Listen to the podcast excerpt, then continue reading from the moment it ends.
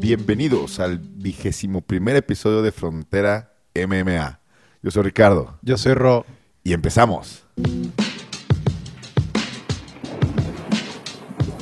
¿Sí sabías que ya somos la casa oficial del MMA peruano? Ajá. Ah, cabrón, no, no sabía. ¿Eh? Tuvimos al fuerte.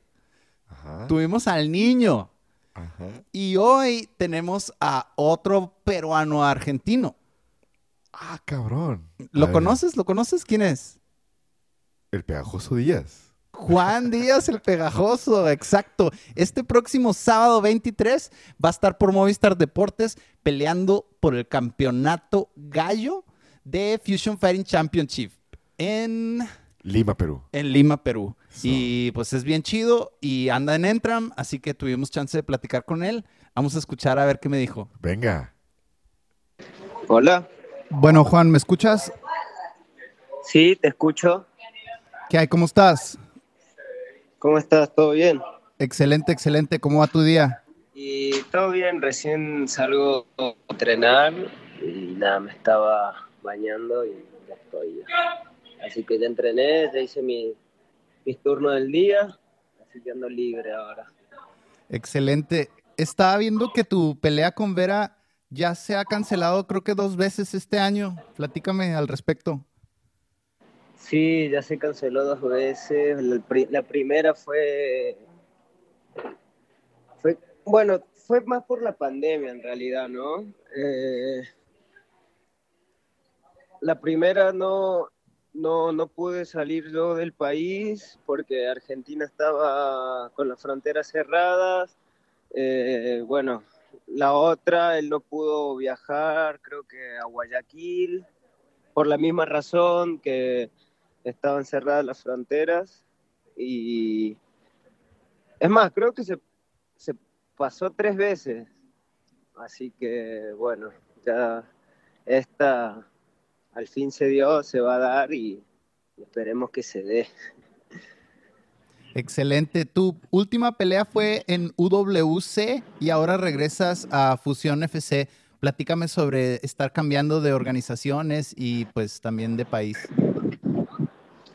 Eh, bueno, apenas me enteré yo de, que no iba a pelear con Vera, me, hablaron de acá de México y me dijeron que, estaba la oportunidad. Yo la aproveché porque ya venía con todo el campamento y el organizador de, del FFC eh, trajo un alumno de él acá en el, al evento de UWC y me dijo, hey, si estás libre y todavía quieres hacer la pelea por el cinturón, eh, estás, o sea, estás como, estamos listos para hacerla, dice. Así que bueno, tranquilo, primero pelea y después vemos, vemos qué vas a hacer. Así que peleé, lo hablé con mis coach. Eh, la verdad yo también agarro la pelea porque me gusta el tipo de desafío. eh, el peleador con el Rodrigo es bueno. Aparte, lo vengo estudiando ya hace rato, por lo mismo que se cancelaron las tres peleas. Eh, bueno, eso, eso pasó. Así que se dio la pelea, eh, gané la de UWC y eh, me puse en contacto con el organizador y, y, se, y se concretó la pelea, ¿no? Gracias a, o sea, en base a mis coaches, le, le pregunté a mi coach de allá, de acá, y es, un, es buena pelea, digamos. Aparte, el chico es muy bueno, trae 10-1, 10-1 y un empate, creo, y, y me va a servir mucho a mí también medirme con alguien que tenga más peleas que yo. ¿Es la primera vez que disputas un cinturón? Así es, la primera vez después de, después de tanto. Tu récord está ya de 7, 0 y 1. Platícame sobre el 1, si es empate, no contest, ¿qué pasó? El uno es empate. Fue contra un, fue mi cuarta pelea profesional, fue contra un, un brasilero que vive en Argentina. Es muy bueno. Eh, en ese momento el chico tenía mucho más peleas que yo. O sea, creo que era mi cuarta y de él era, no sé, creo como que la 17, la pelea número 17 de él. Eh, bueno, la agarré la pelea y fue un round bastante muy, muy peleado. La verdad que el primer round fue, nada, fue muy intenso la, pelea, hubo de todo, derribo, patadas, eh, muchas, muchas, muchas manos. Y yo creo que él es el que me más me ha lastimado, o sea, que me ha, me ha llegado a tocar, ¿no? Em, primer round la, la, gané yo, o tuvo más o menos pareja, la segunda clara me la ganó él, eh, y la tercera, y la tercera fue, le, le, hice un knockdown y, y le gané la espalda y ahí fue toda la pelea. Así que, bueno, pensé que la había ganado, pero bueno, la dieron empate. Eh, pero lo que destaco de, esa pelea es que el rival que me pusieron adelante estaba muy duro y, la verdad que salí, me sentí, salí ganador de esa pelea. Así, o sea, así me sentí yo, me siento. Platícame sobre este campamento, dónde lo realizaste, cuánto tiempo duró, cómo te sientes. Eh, este campamento lo, lo, estoy terminando de hacer acá en Tijuana. En realidad no frené nunca después de mi última pelea. Y después de la pelea me di unos días, ponerle, bueno, no mucho, unos dos días nada más y, y ya me enteré que, que, iba a pelear, ¿no? Y empecé así como una, a ver, agosto, septiembre, y ahora octubre, casi, casi, casi tres meses. Eh, lo estoy haciendo acá en, en Gym, en Tijuana, y la verdad que cada vez me siento mucho más completo en todo sentido, ¿no? mentalmente, eh, técnicamente, eh, de aire, de todo, así que de resistencia. me siento cada vez más completo cada vez más, como pongo ahí en, el Instagram, cada vez más peligroso. Em, pero bueno, como te digo, al, rival ya lo tengo como estudiado, solo que estoy afinando las partes mías, eh, las partes mías para, para entrar con todo, ¿no? Para entrar mucho más completo. Completo en el striking, lucha, lucha contra la jaula, jiu-jitsu, si es que va a haber Em, yo creo que ahora estoy en uno de los momentos donde estoy mucho más completo para esta pelea. ¿Quién va a ser tu esquina? Eh, va a ser un compañero mío de acá de, Tijuana, Luis Meraz se llama. Claro, claro, eh, sí lo conozco. Sí, eh, va a ser él porque iba a ser el de la esquina de, de, de Argentina, mi profe, pero bueno, allá todavía está complicada las cosas y no se puede salir del país todavía. ¿Cuándo viajas?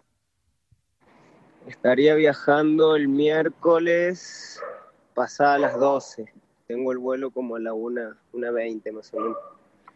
Un viaje tan largo, ¿tú crees que, bueno, yo siento que cansa, deteriora, como cuánto te tienes que tomar extra de tiempo para reponerte del viaje? O no sé si, si tú sientes que te afecta. Eh, mm, no creo que me vaya a afectar tanto, la verdad. O sea, antes he llegado así, no he estado con tantas energías, pero ahora como que, nada, vengo haciendo las cosas mejor, eh, gracias a mi nutricionista, a todos mis preparadores. Em, yo creo que el viaje no me va a costar tanto. Lo que me puede llegar a, retener son los líquidos, pero por los viajes nomás. Por eso también con el peso me estoy controlando bastante, em, como para, para ir y no, no tener que bajar tanto, ¿no? Después de un, viaje largo, porque van a ser un par de horas. Pero yo creo que no me va a afectar tanto. Es más, en, los viajes que hago, me la paso durmiendo nada más. Excelente. ¿En qué ciudad va a ser el evento? Eh, va a ser en Lima, Perú. Ok, excelente, excelente. Lleno de peruanos la cartelera y de brasileños, ¿verdad? Uf, sí. Lleno. Voy a estar ahí como de visitante. Igual, o sea, no sé si sabías, yo nací, nací en Perú, pero sí, me, me crié allá en Argentina. Sí, sí sabía, veo que representas las dos banderas siempre que sales a pelear. Sí. En tu Tapology apareces como de Córdoba, por eso no estaba seguro dónde, eh, dónde iba a ser el evento y también el cartel pues no lo especifica pues porque es, es específico para allá. Claro, pasa que el, al MMA yo ya empecé en Córdoba y cuando y cuando debuté, digamos, ni me, ni me preguntaron ni nada, así que me pusieron como argentino y, ahí quedó. Y no sé cómo, cómo hacer para editarlo, la verdad, pero bueno, ya yo calculo que después lo van a poder editar. ¿Cómo podemos ver la pelea acá en México? Eh, sí, hay una aplicación que se llama Movistar Deportes. Eh, bueno, se va a poder ver por ahí, ¿no? Es es como parecido a una plataforma UFC Fight Pass y pagas el evento. Bueno, acá te descargas Movistar Deportes, eh, buscas el evento y ahí te sale para, pagar el evento. Excelente, excelente. En tu imaginación, ¿cómo ves que se desarrolla la pelea contra Vera? Eh, vamos a, vamos a, ir al intercambio, striking, y yo creo que en algún momento él va a querer buscar la lucha, pero no tengo problemas en eso, pero yo creo que la pelea va a ser más de arriba. Todo se va a desenvolver arriba. Y si, y si llega al piso, eh, lo voy a finalizar. Una vez que, que ya termines esta pelea, si, cuando quedes campeón de fusión, ¿permanecerías en esa organización? ¿Volverías a UWC? ¿Buscarías a lo mejor entrar en Contender Series? ¿Qué, te espera en el futuro? ¿Cómo lo imaginas? Y hablando con mis coaches, eh, después de, esta pelea, eh, estamos viendo si es que hago una más antes del fin de año o a principios del año que entra y si no, ya seguir mejorando para el año que viene a ver si, si entro al Contender Series, ¿no? ¿Cuántos Pero me gustaría a mí a 23. Ah, ok. Sí, adelante, Pero a mí me gustaría, me gustaría como, si por ejemplo entro al Contender Series y es a mediados de año, eh, me gustaría sí meter unas peleitas más para mantenerlo la actividad. Pero todo depende, depende de la fecha. Claro, claro. Excelente, Juan. Te deseo lo mejor en tu combate y en tu viaje. Y pues cuando ya termine toda esta odisea, ¿qué te parece si volvemos a platicar para que nos digas desde tu punto de vista cómo se desarrolló todo el evento? Claro, por supuesto. Y muchas gracias a ti también por, por el tiempo, ¿no? Por el tiempo para hablar y por supuesto ya después de la pelea también podemos, podemos hablar y así como ahora. Muchísimas gracias Juan, te mando un abrazo. No, muchas gracias a ti. Otro abrazo. Hasta luego, bye. Hasta luego.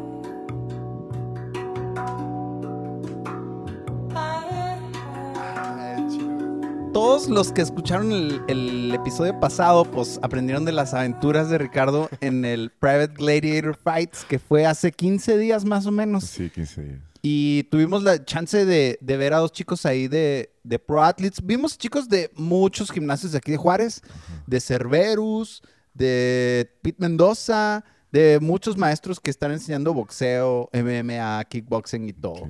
Y andabas bien emocionado y le echaste muchas, muchas porras a los dos, tanto al chino, que afortunadamente ganó, como al Bomba que le, tocó perder. ¿No fue que, le- que gritaba robo, robo? sí puede ser, ¿no? No sé, no me acuerdo qué le gritaste. Puede ser, güey. Bueno. No, traía hecho azul, ¿no? Simón. Ah, no, pues sí estuve grite, grite robo, porque era robo, cabrón. Se Debió te haber hizo robo. Puta, bartero. Ya ves, güey, es en todos lados se cosen lavas, güey, con los jueces, güey. Fíjate que sí platicamos de eso un poquito, de que ah, qué tanto sintió que había perdido o que había ganado, porque la pelea, la verdad, sí estuvo cerrada. Estuvo cerrada. Ok. Y pues sí, tuve chance de platicar con los dos y pues con, a los dos los vamos a poner aquí, sobre todo porque a veces nos toca perder, a veces nos toca ganar, Claro, pero de todas maneras hay que reflexionar y de seguir echándole para adelante. claro, claro, claro. Y no, bueno, excelente, excelente, güey. Me encantaría escuchar la entrevista. Vamos a ver. Hecho.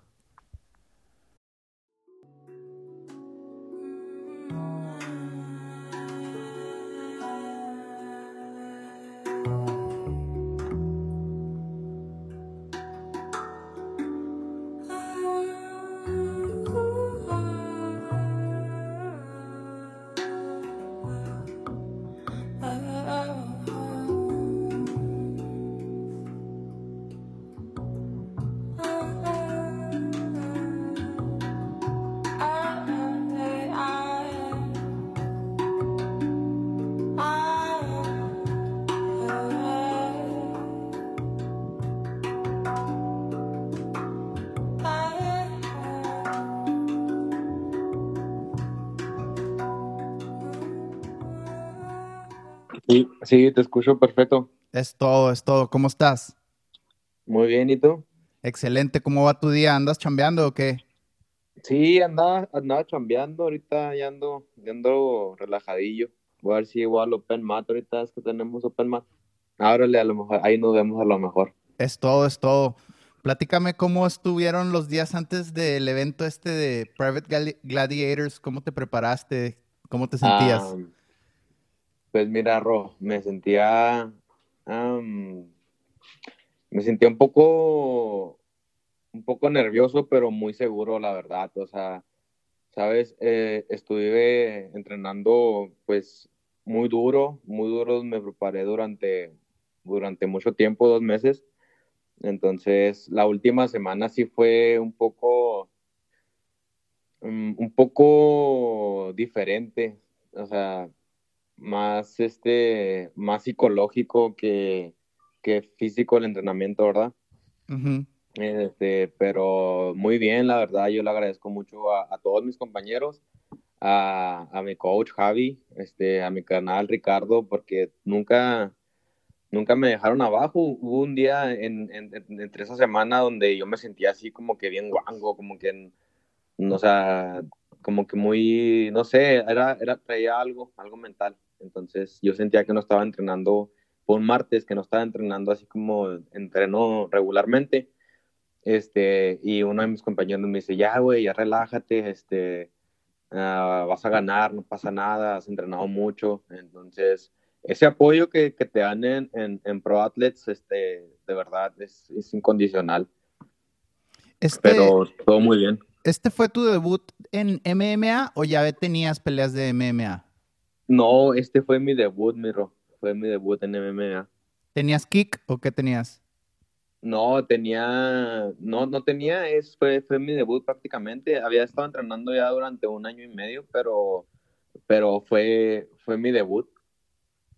Excelente, excelente. Me gustó mucho un post que pusiste en Instagram el otro día que decía así como que ansiedad, depresión, baja autoestima y luego todas de esas daban a la solución del otro lado que era MMA. ¿Tú te identificas Sí, con claro. eso?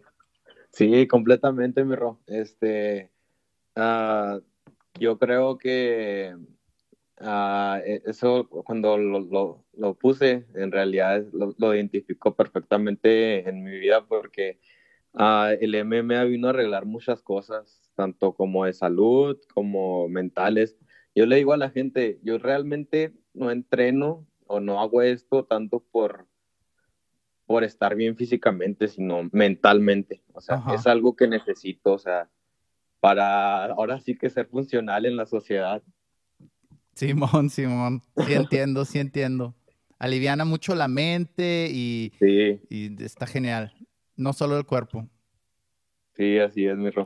¿Qué sabías de tu contrincante? Ah, la verdad, Miro, mm, mira, también, déjame te platico un poquito. Ah, el gimnasio de, de Pete Mendoza, este, ahí fue donde yo inicié, donde yo empecé a entrenar, entonces, ah, aparte de que pues era mi debut, era como, como algo, o sea, o sea, iba, mi primera pelea iba a ser contra mi ex equipo. Ajá. Entonces, sí, fue algo así como un, un encuentro de emociones, o sea, cuando, cuando me vi con, con Pete, con mis ex compañeros, este, fue algo así como, pues un poco, me saqué un poco de onda así cuando me dijo Javi que, ¿sabes qué? Vas con un chavo de Pete, no sabía la verdad, no sabía nada de él, lo Ujú. vi en el, en el seminario, este, pero no estaba seguro que era él, este, pero no, no, no sabía nada de él porque cuando, mm, yo la verdad, cuando yo me mudé de gimnasio, me mudé por unas, unas cuestiones personales, este, ah, yo a él no lo conocía, yo no, no sé cuánto él tenga entrenando ahí con Pete, entonces no sabía prácticamente nada él, sabía muchas cosas de mi, de- del gimnasio, o sea, de, de la, de la escuela de Pete Mendoza, pero de él nada. Claro, claro. Fíjate que ya que empezó la pelea, se acercó mucha gente a la jaula y todo el mundo se paró y ah, hubo algunos intercambios, algunas posiciones que me fueron difícil verlas. Así que platícame cómo se desarrolló el combate. Ah, mira, lo que, lo que le digo a todos, todo es muy diferente. En realidad es, es, es una experiencia nueva para mí estar eh, dentro del octágono porque no es lo mismo. Nosotros entrenamos duro, en, en Pro Athletics entrenamos duro, como tú sabes. O sea, los sparring son, son duros, las rodadas, todo. Pero es muy diferente ya estar ahí, escuchar a toda la gente, este, y todo para mí pasó muy rápido. Este, yo lo, lo que me acuerdo es, eh, estamos votando, me tira un jab, lo saco con un esquive y le tiro tres y luego ya nos volvemos a acomodar. Este, ah, me tira una patada, una, una, creo que era una high kick, la tapo y inmediatamente como que trato de, de, de buscar el derribo. Este, no se da y en- entramos a, a, a nadado- como a tipo nadadores. Este, y ahí me hace un body lock. Entonces, cuando me hace el body lock, yo quise meter para un, un- quise, quise, quise- quise quitar el body lock.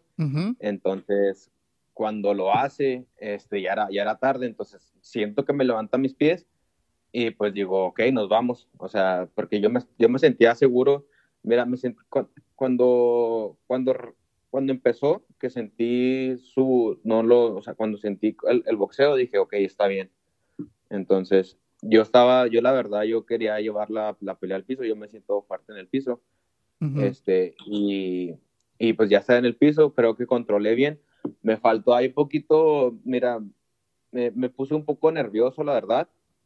Este, tú sabes, en ese momento se te olvidan cosas, este, cosas que ya sabes.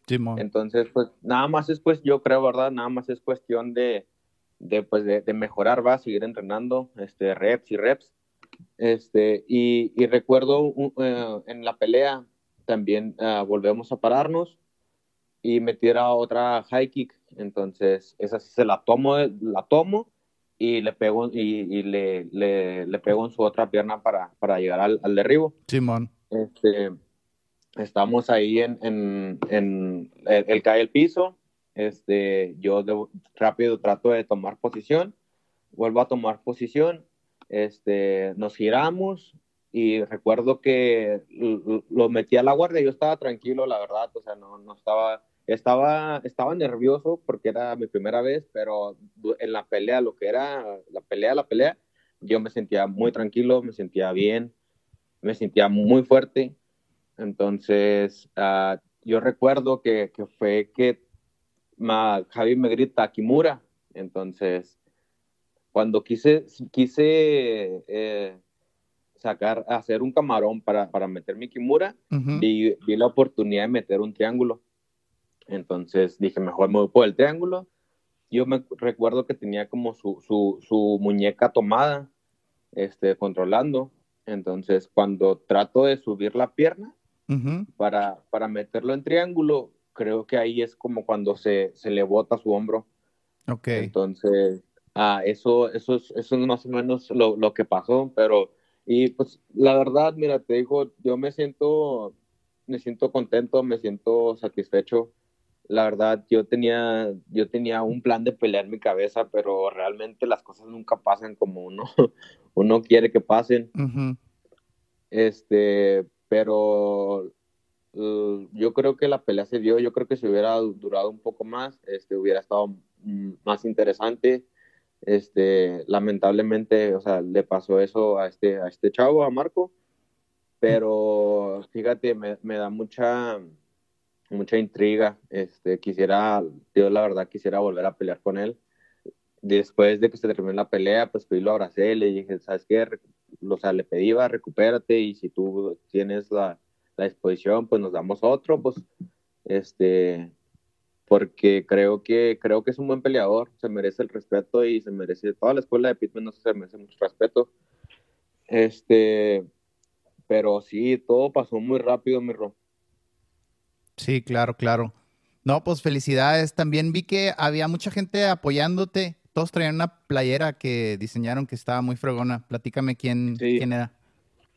Ah, mira, la, esa, la playera, la, la, me la mandaron a hacer unos, unos compañeros del trabajo. Yo ni siquiera sabía. Este, y luego todos, haz de cuenta que todos se organizaron, o sea, mandaron a hacer las playeras. De hecho, me hicieron una. Ahí vamos a volver a hacer otras, ahí te voy a mandar una, mi Ro. Es todo, gracias. Eh, Este, se organizaron y como dos días antes de la pelea ya las tenían y me las enseñaron y dije, no manches, o sea, se siente bien chingón, o sea, tener el, el apoyo de, de personas, o sea, o sea, no, no te imaginas, yo no, yo no creí que, o sea, yo, aunque vaya empezando, o sea, como, como el, todo el apoyo que iba a recibir, ¿sabes cómo? O sea, por parte de mi familia, de mi novia, este, de, de los compañeros, de mis compañeros del trabajo, este, y está súper chingón. Eh, y pues obviamente el, el apoyo también que tengo incondicional de, mi- de mis compañeros que pues siempre están ahí. Estamos unos a otros tratando de hacernos, ah, tratar de, de hacernos mejorar los unos a los otros. Ujú. Por ahí el Dani, el Lalo, este, que son con los que más hay hago sparring y, y ruedo, pero este, sí, la playera la, la mandaron a hacer este, mis compañeros. Y sí, había mucha porra, creo que se, me, me dijo Javier, como que tu porra se puso muy loca y así como que, ah, pues, sorry. Da un poco de vergüenza, pero pues bueno, es parte de ello, creo. Este, pero sí, sí, eran, eran, en la mayoría era pues mi familia, mis compañeros del trabajo. Y, y pues sí, eran, eran los que más estaban ahí apoyando. Es todo. De tu juego de MMA, ¿qué es la parte que más disfrutas? Ah, fíjate, yo tengo una, una anécdota muy, muy extraña. Yo siempre- desde que estoy en, yo toda mi vida eh, jugué fútbol americano. Ajá. Entonces, yo siempre, ah, pero desde siempre me ha gustado la MMA. Este, y siempre tuve, tuve la idea de voy a entrenar, me gusta eso. Entonces, yo siempre como que admiraba a, los strikers, así, o sea, a los, a los peleadores strikers. Pero fíjate que cuando llegué a Pro Athletes me enamoré del Jiu-Jitsu de verdad. O sea, es algo que, pues no sé, o sea, es, es como, como ajedrez, ajedrez humano prácticamente. Simón. Entonces, me gusta, me gusta, me gusta la manera en la que lo hago. Este, y, y pues también me, me gusta la pelea arriba, pero ahorita en este momento yo está- estoy más enfocado en, en mejorar ah, mi pelea a nivel de piso. Es lo que más, más me interesa. Y más me gusta, la verdad, más como, o sea, cómo lo hago, cómo... Pero pues todo es importante, claro, ¿verdad? Es todo. Pero ahorita en ese es lo que ando. Muy bien. ¿Tienes planes de, de volver a pelear? ¿Quieres descansar? ¿Quieres recuperarte? ¿Qué, qué es lo que sigue para ti? Ah, mira, lo que yo quiero eh, es, este, sí, en efecto, este, volver a pelear. Como se vayan dando, va, sin forzar nada. Este, mi, pues, mi plan, obviamente, es, es, es llegar a pro. Um, uh, quiero pelear, pues cuando yo de preferencia, no sé si este año existe oportunidad o el próximo año a inicios, pero claro, de entrenar, eso, eso sí, eso es un hecho, entrenar duro, entrenar como, como lo hago, o sea, entreno de 6 a 9 prácticamente, este, y, y, me gusta, me gusta hacer así, o sea, me acuerdo mucho el, lo que dijo el, el, profe Raúl, este, la gente obsesiva, así obsesionada con, que dio ahí el, el, el comentario del Brandon que, que, que, lo tenían que casi, casi que sacar de Entran porque estaba todo el día ahí. Uh -huh. Y pues yo prácticamente si no, si no tuviera un trabajo, si no tuviera que hacer también cosas, o sea, pues créeme que yo todo el día me la pasaría entrenando también. A veces no se puede, va, pero, pero sí, yo lo que, lo que mi plan ahorita es seguir entrenando, seguir entrenando duro, seguir mejorando. Este, toda esta semana fue prácticamente de pues de corregir errores, porque si tuve ahí unos, o sea, muy, mmm, pues, pues muy, como que cosas que no deben haber pasado. Entonces, uh, hay, que, hay que corregir mucho, hay que trabajar mucho, este, y pues a seguir aprendiendo, porque pues esto es prácticamente un mundo, entonces ese es mi plan. Obviamente seguir peleando y seguir aprendiendo. De peso ahorita, ya que se acabó la pelea y que pasó y que yo creo ya comiste, ¿cómo andas ahorita? Ah, pues como subí como tres kilos, mi ro, en, en, en, como en cinco días, porque tenía mucha hambre, de verdad. la, ¿En, la, la, ¿En qué no, fue la pelea? ¿En 125? No, fue, fíjate, ahí estuvo raro porque fue en, a mí me habían dicho que eran 135, que son como 61 kilos. Ajá. Entonces, el jueves antes, antes del pesaje yo traía como 138 libras. Entonces Javi me dijo, ya no tomes agua, ya, ya, ya no tomes agua, ya no comas hasta mañana el pesaje. Mira, lamentablemente ahí hubo un poco de desorganización eh, por parte de, de, de pues no, no, sé cómo estuvo, pero el pesaje era una hora, nos pesaba un poquito más tarde. Yo la verdad ya andaba así, o sea, estaba estresado porque tenía mucha sed y tenía mucha hambre. Y al último terminé dando 60. Este, un kilo menos. un kilo menos. Pero cuando llegué a, cuando, cuando nos dicen las reglas, la pelea resulta que eran 63 kilos. Entonces, desde el jueves ya hubiera traído el peso. No manches. Sí, o sea, hice mi corte de okis. Híjole. Y el chavo traía 62, 20, creo, algo así. Ajá. Este. ¿Le diste, pero, sí. ¿le diste peso? O sea, ¿le diste ventajita? ¿Le diste ventajita? Sí, le, sí, dos kilos. Sí, ahí por ahí tengo unas fotos donde parezco así de niño de campo de concentración, así todo acabado. ya, pero no, saliendo me repuse muy bien. Es todo, es todo. No, pues muchísimas gracias, Chino, y nos vemos ahorita al ratito, yo creo, en el Open Mat. Sale, ya estás, mi Ron. Muchas gracias por, por esta invitación. Este, y pues ahí estamos, ahí nos vemos al ratito. Es todo, un abrazo. Sale, igualmente, mi Ron. Bye. Bye, bye.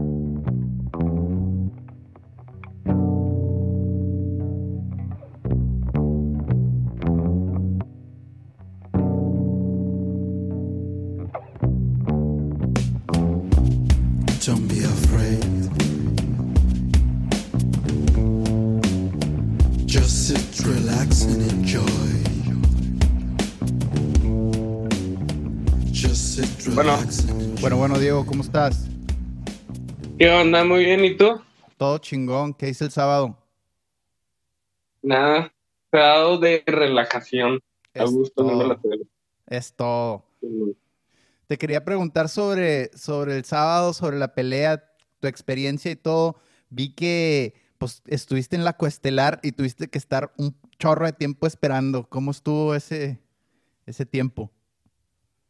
Fíjate que estuvo chido, estuvo, estuve un poquito ansioso, pero pues porque ya quería iniciar, ¿no? Este, y ya quería comer, ya quería comer, este, porque pues no puedes comer muy pesado antes de pelear, porque pues, no, no puedes moverte a gusto. Entonces, no, todo estuvo chido, estuve con mis amigos, con mi novia, con mi hermano, van a apoyarme, estuvo chido la porra. Vaya que sí, hubo mucha gente, todo el equipo, todo tú, Rodrigo, estuvo chido el evento. Es todo. Oye, ¿fue tu, de, tu debut de kick o ya tenías peleas de kick? Ah, ya tenía pelea de kick, tenía como tres, tres peleas más, pero pues cuando ya estaba, estaba más chavo, tenía como unos 17, 18 años. Órale. ¿Hace cuánto entonces que no tenías un combate? Eh, hace un año, el año pasado tuve mi primer combate de MMA. Este, afortunadamente salí ganador, no aquí en el primer round, pero estuvo chido también. Y dije que me dijo el coach que si quería pelear kick, dije, pues va, arre, fogueo, no pasa nada. ¿Qué te gusta Y- más, pelear y- kick o MMA? Ah, fíjate que me considero striking. Entonces, eh, desde chiquito estuve en karate, entonces me gusta más kick, pero me gusta MMA porque como que tienes más libertad de moverte, de descansar, de no siempre estar pegando porque pues pues, pateas o estás trucha en un derribo o, en el boxeo o en la lucha. Está, está más completo MMA, me gusta más. Es todo. Esta pelea se fue los tres rounds toda. Platícame más o menos desde tu punto de vista qué pasó. Ah, en mi punto de vista, inicié, creo que bien, inicié bien en el primer round. Este, como vi la repetición, no me acuerdo mucho de la pelea porque estaba concentrado. Creo que en el segundo round de plano sí lo perdí, eh, porque no sé, me tanteé un poquito con el aire porque estaba muy chiquito la jaula, pero ya en el tercero pues como que agarré la onda y empecé a tener más control de la jaula este, marqué mi distancia. Este, nomás creo que recibí dos patadas internas y una en la cabeza, pero pues la bloqueé. Pero fuera de ahí se me hace que estuvo bien. Este, estuvo manejando bien la, la jaula, lo que he aprendido con mis compañeros, de tener más control eh, los movimientos, más combinaciones y, y sí, me sentí a gusto. Cuando iban a decir la decisión, ¿tú creías que habías hecho lo suficiente para que te la dieran? Yo digo que sí. Este, a lo mejor me faltó un poquito apretarle más en el tercero, Ajá. pero dije, no, pues el primero sí me lo llevé, el segundo dije, no, yo mismo me di cuenta, pues dije, en el tercero, vamos, claro, es mío, y pues no, lástimamente, pues a mi contrincante le dio la, el triunfo, bien merecido también, porque fue bueno, buen peleador, creo que era, creo que es cinta negra en judo, lo había dicho de Cuba, entonces ya tiene también rato y experiencia en, en los combates. Se veía muy, muy fuerte.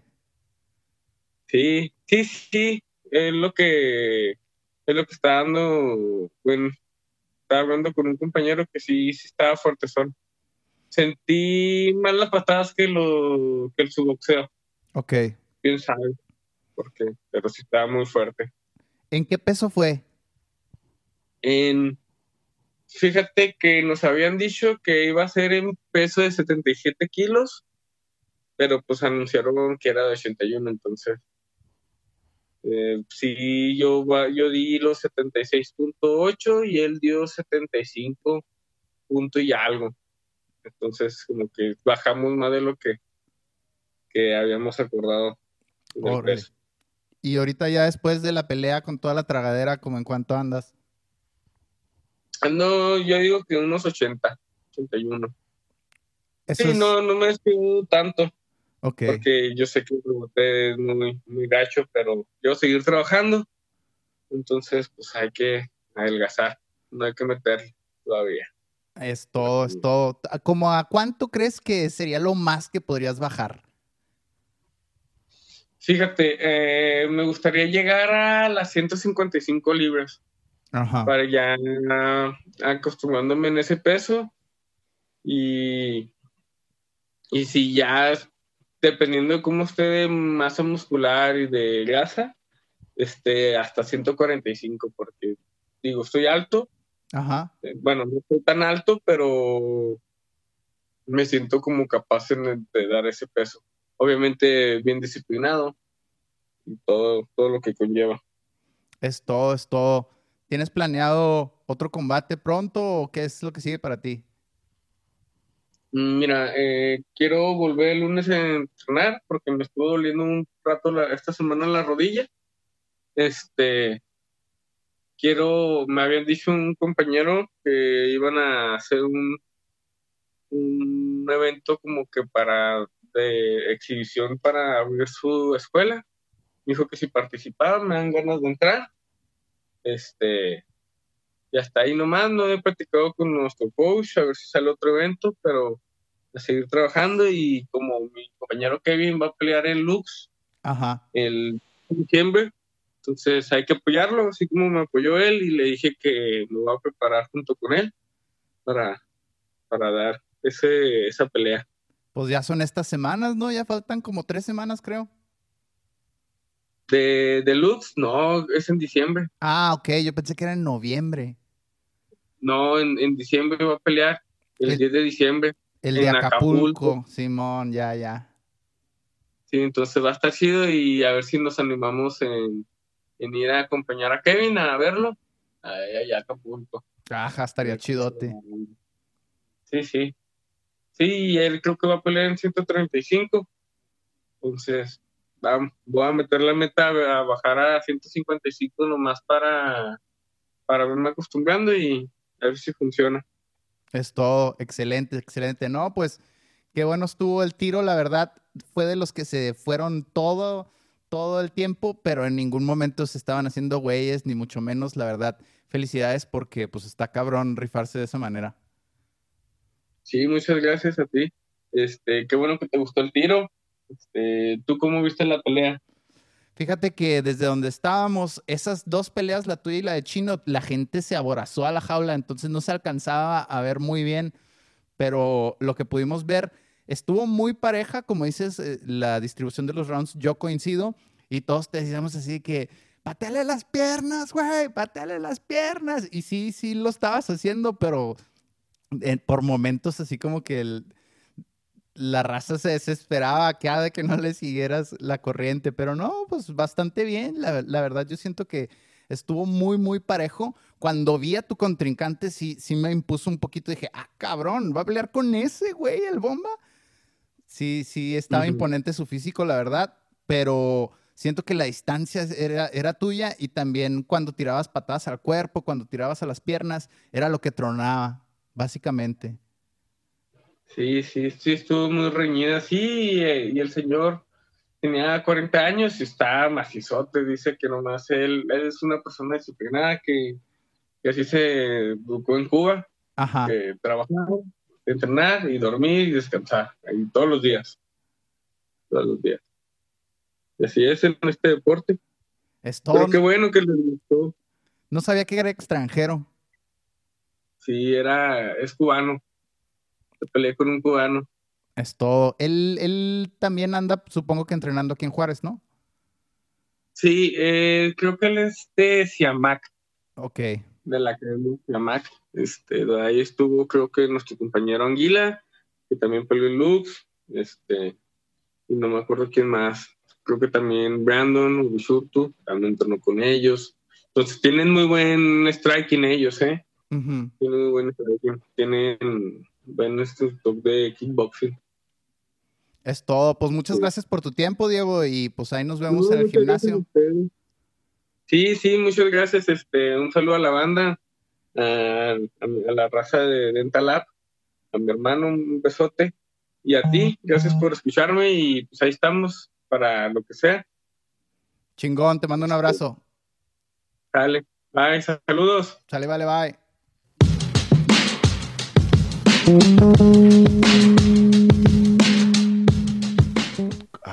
Una vez más empezaremos este episodio con nuestra nueva sección, el chisme, porque han pasado dos, tres cosas relevantes en el mundo del MMA para hacerlo un poquito más emocionante. Una de ellas estabas comentando de, pues, ¿qué, qué, qué nos pasó en esta, qué nos pasó en, en esta comunidad de Frontera MMA que sea relevante? Fíjate, lo, el chisme que tengo hoy es Conor contra el DJ italiano.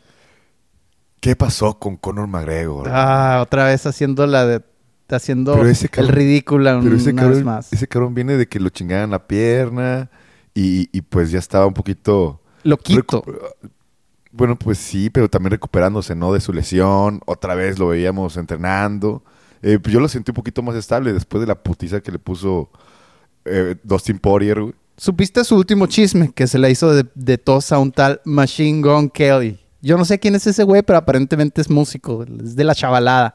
Ahora los jóvenes escuchan a Machine Gun Kelly. Ah, cabrón, pero... Es eh, bueno, el novio de Megan Fox. Ajá, que fue en los premios estos MTV, ¿no? Ándale, pues ahora se aventó otra muy parecida a Conor McGregor una vez más. Fíjate, andaba en el Vaticano, va- eh, iba a decir vacunando, ¿eh? ¿Cómo se dice cuando los católicos eh, me llevan a sus niños al... Ah, ah, para los baut- el bautizo. ¿no? Ándale, bautizando. Andaba bautizando a su niño en el Vaticano, el Ah, güey. cabrón, güey. El Papa, el Papa Francisco le bautizó el chamaco, ¿tú crees?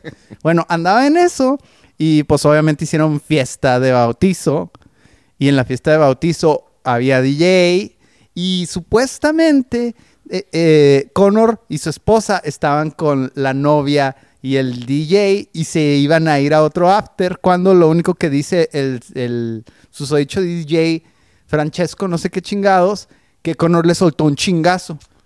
Y el DJ sí traía el labio así abierto y la boca reventadilla. Pero, ¿qué hizo el DJ? Eso para es lo que se sabe. Eso es todo lo que se sabe hasta el momento. Este cabrón, o sea, desde manos calientes, manos así muy, muy, muy fáciles. ¿Qué, qué te está pasando con Conor McGregor? O sea, no sé, está loquito ya. Pero no, no- entiendo cómo, o sea, tú siendo ya un ex campeón de la, de la UFC, o sea, en dos, en dos divisiones distintas. Es decir, tú ya tienes, tú eres un arma letal, ¿verdad? O sea, tú eres mucho más, más violento. O sea, tú puedes lastimar a las personas mucho más fácil. Tienes el conocimiento para lastimar, incluso para matar a alguien con tus manos, güey.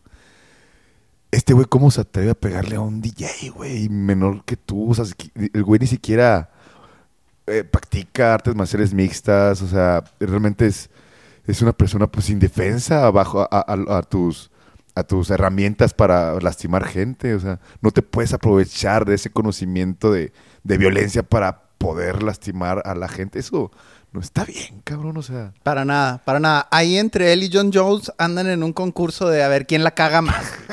¿Sabes cómo? O sea, una tú y una yo y a ver quién la caga más. No, esto ya está, ya se está volviendo incluso, no sé, lastimero, patético. A la gente, a ninguna persona le nos gusta que, que se aprovechen así las demás gente. O sea, ¿Tú crees que en algún momento este tipo de noticias, de notas, pudieran perjudicar la carrera de Conor McGregor o le ayudan? no, yo digo que ya la, la figura de Conor McGregor ya está, se está hallando bastante. Claro que no le va a ayudar en nada a, su, a la figura de Conor, güey. Igual, pues, bueno, quizá puede ser, ¿no? Porque basta querer ver una pelea de Conor McGregor, pero que le partan su madre, ¿sí me Ajá. explico? Porque pues sí, es el, es el malo de, de la historia. Como últimamente siempre se la parten, ¿eh? Hay que decirlo. Sí, sí, pues, pues este Javif Nurmagomedov, bueno, desde desde Desde Mayweather. que Obama era presidente que este cabrón no ganó una pelea. Sí, ya tiene ratito. Eh, pues bueno, el cowboy, ¿no? El cowboy, pero no mames. Sí, pues era un penalito, era un flan, pues para para que otra para otra vez volver a poner los reflectores sobre sobre Conor McGregor. Pero este tipo ya necesita ayuda, no sé qué chingado esté sucediendo con Conor McGregor, pero realmente es es lastimero. Es patético incluso lo que Conor McGregor está haciendo. No sé qué le sucede, tiene mucho rencor en su corazón, eh, tiene mucha frustración, ¿no? O sea, pues ya lo ves un tipo frustrado, güey. Eh, lo veo desequilibrado incluso, güey. Pero, sí- pero una verdad, sí, un- hay una verdad, güey, que sí me gustaría que lo volvieran a partir su mano otra vez en un octágono, güey. Ok, muy bien. De en eso estamos de acuerdo. Y pues como dice Bisping, qué curiosidad que se le hace de toda esa gente que, que no puede defenderse chido, ¿no? Al viejito en el bar, al Machine Gun Kelly que está todo flaquillo, al DJ que pues probablemente tampoco, no se la anda haciendo de pedo a los guaruras, ¿verdad? No se la hacen- anda haciendo Sí, de pedo. Seas cabrón, güey. O sea, no, no mames. Bueno, pero tú ¿Y por también qué no se pone con alguien de su tamaño, no? Simón. O sea, ¿por qué no se le hace de pedo a un cabrón de dos metros, güey? O sea, nada más se le hace de pedo a la gente con las que, con las que él puede. O sea, ponle. Está bien, si, si te gusta la violencia, si te gusta hacerla de pedo, güey, pues hazla de bronca a un güey de, de tu mismo rango, güey, o mayor que tú. No vengas a aprovecharte de las, de las personas que, que sabes que les vas a ganar, güey. Ah, mames, es una mamada. Es como los niños estos en la primaria, ¿no? Los bullies. Los bullies, güey, que, es- que los acosadores, güey. Que se me hace sumamente patético, ¿no? Los niños, no sé, güey, de 12 años que se hacían de bronca a los chavitos que iban a- en cuarto de primaria que les quitaron el lonche, güey. Ah, mames, es, es, es una... Ah, es asqueroso eso, güey. Y tú también tenías un chismecito para la sección el día de hoy, ¿no? Ah, sí, bueno, pues esta novela, eh, cambiando un poquito ya, dejando de lado al patético de Conor McGregor, tenemos una, una, una pequeña novela. Bueno, es una novela bastante pues, interesante. ¿Qué, qué chingada está pasando con, con Henry Sejudo y, y Brandon, Brandon Moreno? Henry y Brandon entrenaban juntos hace mucho tiempo, ¿no? Según sé. incluso eran compas, pero ya se está viendo a hoy, eh, bueno, en- en- durante la semana pasó de que Henry Sejudo va a entrenar a, a David, Dav- Davison Figueiredo para, el- para la pelea esta que va a ser el 22 de, de- de enero. Él lo va a entrenar. Henry Sejudo va a ayudarle a Davison Figueiredo para, para su pelea de campeonato. güey. Y también a, a Shane Wailin y Simón. supuestamente a... ¿Quién era Stipe Miocic? No. Ah. Sean Willis sí sabía, pero ¿quién más? Parece que Stipe Miocic también se va a unir a ese, a ese clan. No sé- sí, no sé si Miocic o... Sí, se me hace que sí es. No, que nos estaban esperando supuestamente. Pero bueno. Eh, pero el- es, es lo que no se entiende, ¿no? O sea, ¿por qué Anda haciendo Henry- eso mucho Henry Sejudo. Ahora me voy a juntar con este. Y ahora me voy a juntar con el otro. Como para robarles fama, se me figura. Con el borrachiña lo hicieron. Hoy que vamos a hablar de borrachiña. Ajá, Con él lo hicieron y no les fue bien. sí. ¿Qué, qué pasó con Forrechilla? A ver, cuéntame. Pues se, se metió al campamento con este señor Henry Albarracín, que es el que entrena a Henry Sejudo, el que trae como que su crew. Y a Pitbull también lo traían. Bueno, lo traen, supongo. Y pues ya. A mí se me figura que quieren mucha atención. Pero bueno, relacionado a Brandon. Y quiere volver otra vez a la UFC, ¿verdad? Henry Sejudo, pero pues ya Dana, White- ya le dijo, ¿sabes qué? Pues aguanta, güey, no mames. Tienes dos años que te fuiste y, y pues no puedes llegar a, así con los huevos del mundo a tratar de, o exigir tu, tu, tu, um, tu pelea de campeonato. O sea, porque hay unos cabrones que pues nunca han dejado de pelear y son muy, muy buenos. Entonces el chisme es que Ok. Davison se juntó con Henry. Sí, siendo que Henry Sejudo y Brandon Moreno tenían un- una amistad, cabrón, o Simón, sea, sí, cierto. Era, eran compa, incluso, fíjate, Henry Sejudo en los 2015, algo así, es un chingo, él, iba- él iba a pelear contra Formiga, Ujú. En- pero él necesitaba a alguien que le ayudara a aumentar su nivel en el Jiu-Jitsu. En ese entonces, Brandon Moreno era campeón de Jiu-Jitsu de WFF, algo así se llama la liga. Bueno, total, contactan a Brandon Moreno, bu- bueno, porque pues le habían hablado de Brandon Moreno, sabes que este güey tijuanense está bien pasada verga, está cabrón, eh, este güey te va a ayudar a levantar tu, tu nivel para que tú lo, para que tú pelees contra Formiga. Digo, con... Sí, no. sí, Formiga sí, fue lo que dijiste. Ajá. Y, y dije, no, pues, entonces le pregunté a Brando, a Brando Moreno, pues el güey encantado, Simón acepta. Entonces, eh, Sejudo se lleva a Brandon Moreno a Arizona, me parece, a, a que lo, pues a entrenar juntos, ¿no? Henry Sejudo, ah, de cierta manera, bueno, entre comillas, ¿no? Adopta a Brandon Moreno, se cae a toda madre, empiezan a entrenar chingón. Henry Sejudo incluso lo lleva a su casa, lo, lo- o sea, lo alimentó, lo alivianó eh, financieramente, incluso le ayudó a que se trajera también a su esposa, se llevara a su, a, a su esposa también a Arizona. Y pues ahí se logra, logra una, una, una amistad eh, muy, muy padre. Y entonces, y también um, este Brandon Moreno le ayuda a Henry Sejudo para una siguiente pelea que eh, ahorita se me está olvidando el nombre contra quién más peleó. Pero pues bueno, también era ya parte de su equipo y ahí se genera la amistad. Entonces pasa lo del, lo del TUF, de Ultimate Fighter número sepa madre, donde los güeyes, los, los, los coaches iban a ser Genesis Judo y Joseph Benavides. Ok. Y bueno, pues es, Brandon Moreno dice, no, pues este es mi compa, pues a huevo me va, me va a agarrar a mí. Como también lo hizo, fíjate, hablando de, de Conor McGregor. Conor McGregor también había llegado a uno de sus amigos de Ultimate Fighter, Simón. O a su mejor compa, o a uno de sus mejores. Simón, Artem Lobov. Ajá. Y el güey lo elige, lo rompe y lo lleva a su equipo. Bueno, Genesis Judo le valió pito, güey. Le dio la espalda a Le dio la espalda a Brandon Moreno. Y pues Joseph Benavides fue el que lo agarra. Entonces es una novela. Tú me estás contando una novela. Eh, es una novela. Como las de imagen televisión, así. las novelas turcas esas. ¿Cómo se llamaría esta novela? Se llamaría Entrenábamos juntos. Sol- ¿No? ¿No? No, a lo mejor se, llamaría Amigos y Violencia. Ah. Ok, ok. Bueno, total, ya le da. La... Bueno, Genesis Judo no, haga, no, no, no elige a Brandon Moreno, entonces se va con Joseph Benavides. En cambio, elijo- el- eligió a este. A, bueno, a otro chavo que iba a pelear incluso contra. Bueno, aquí se eli- eligió otra persona. Y pues ahí empieza el, el- el drama, ¿no? De que pues ya Genesis, este Brandon Moreno se siente un poquito traicionado. Y lo que menciona Brandon es de que.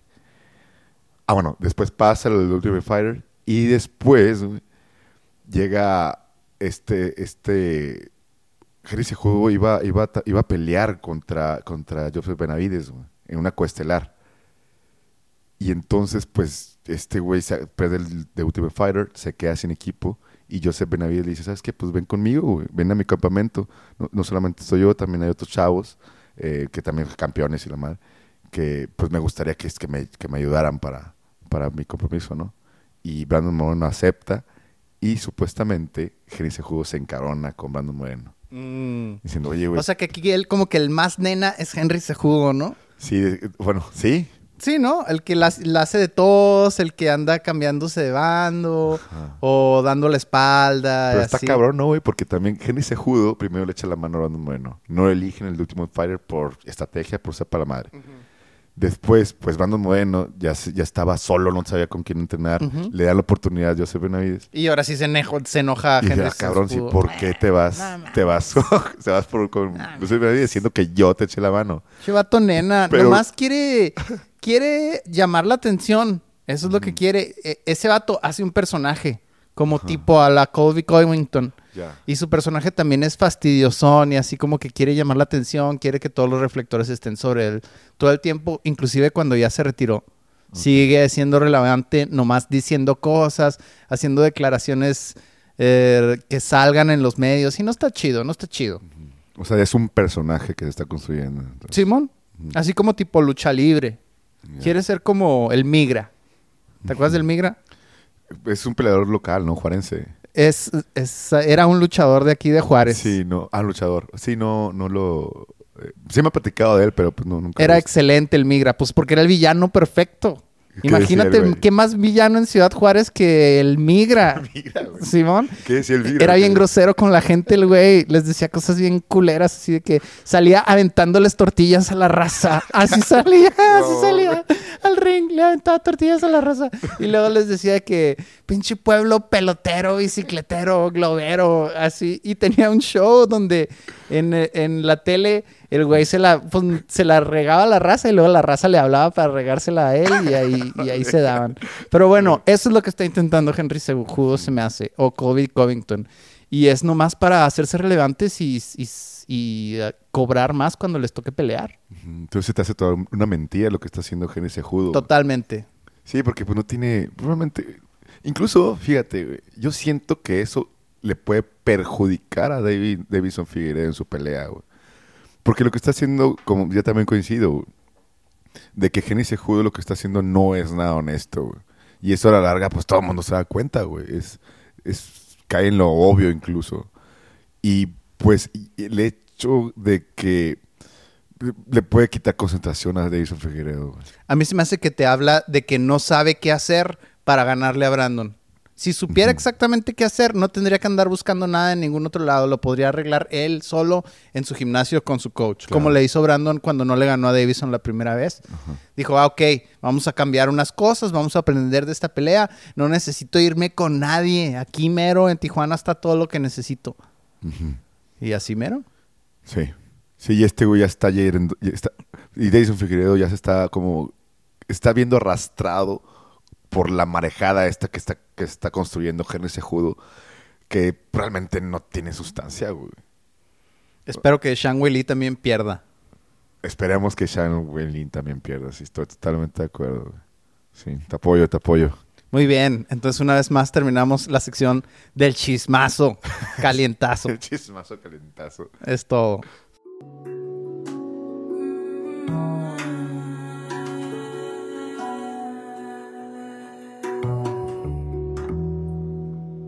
Este sábado pasado tuvimos UFC Las Vegas 39 o 40, Fue 40, se me hace. Fue Sí, 40, ¿verdad? ya, sí. En el cual otra vez desde el Apex tuvimos peleas y pues algo que no alcanzó a salir en, el, en, el, en la edición del podcast pasado era el hecho de que Lupi Godínez iba a volver a pelear con siete días de anticipación. Bueno, siete días después de su anterior pelea contra Silvana, acepta otra pelea en una división más arriba, las 125 libras, contra Luana Calore- Carolina. Algo que la verdad salió sorprendente, ¿no? Yo me quedé así que, que ay, güey, la Lupi, qué bárbaro. O sea, sí le gusta pelear bien, cabrón.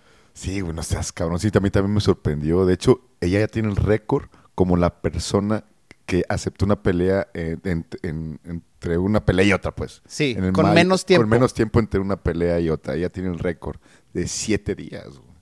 Es una locura, güey. Y realmente, puta, güey, yo me siento... Sí, me, me sorprendió Lupi. Y aparte me gustó el performance que hizo Sí, en la sí, pelea. sí. La pelea estuvo pareja, estuvo buena. Tuvo una sumisión en el primer round. Sí. Bueno, casi, ¿no? O sea, no Casi, la hizo, ¿no? pero la, casi, casi Casi la, la culmina. la ejecuta. Así que le fue relativamente bien. Obviamente se veía mucho más chiquita que la otra porque era una división arriba, ¿no? Sí, aparte era demasiada la... Además de que la otra chica es demasiada alta, güey. O sea, le, la diferencia de alcance era abismal, güey. Como cinco pulgadas. O sea, la chica le llegaba al pecho, güey. Simón. O sea, Lupi le llegaba al pecho a la otra chica, güey, a Luana. Y no, güey, o sea, los brazos era increíble. No podía... batalló mucho para, para, para poder derribarla. Se lo hizo en el primer round, que es cuando casi la somete. Simón. Y estuvo presionando. Incluso me gustaba mucho lo que hacía Lupi de que buscando los ángulos para poder conectar. güey. Ujú. Porque en la pelea yo vi que Lupi conectaba los golpes más fuertes. Yo también. La otra chica como que estaba esperando solamente un golpe para conectarla y se acabó. Pero no alcanzaba, no la encontraba. güey. Nunca lo encontró en toda la pelea. A veces le conectaba un jab y todo, pero no se compara, no, había comparación con los golpes de poder que Lupi lo- lo llegaba a conectar. güey. La presionaba bastante contra la reja, pero no terminaba esos intentos de derribe, ¿no? Eh, ahí nos quedamos muchas veces esperando que los terminara, que los terminara, y se quedaba a nada, a nada. Y al final la decisión, pues, fue para Luana Carolina, y Lupi Godínez estuvo a punto de hacer algo que la hubiera puesto así como que lo de leyenda. Yo creo que cabrón. hubiera sido instantáneamente de, de mis chavos, así instantáneamente nomás por lo mala que, así que, órale, sí, esta y luego la próxima semana la otra, Otra, a huevo, más grandota, no hay pedo. A mí lo que me gusta es este pedo. Ajá. Porque Sí. hubiera estado bien fácil. Ah, no, sí, ya gané. eh, ya me voy seis meses y gracias. eh, mi bono, me dieron bono. Pero esta morra no, esta morra todavía se regresó y dijo otro. Simón. Eso te habla del carácter, ¿no? Eh, De las ganas, como tú dices, bien lo dices, de, de que le gusta su deporte. güey. Y también te habla de la confianza que ella tiene con su cuerpo y con su entrenamiento.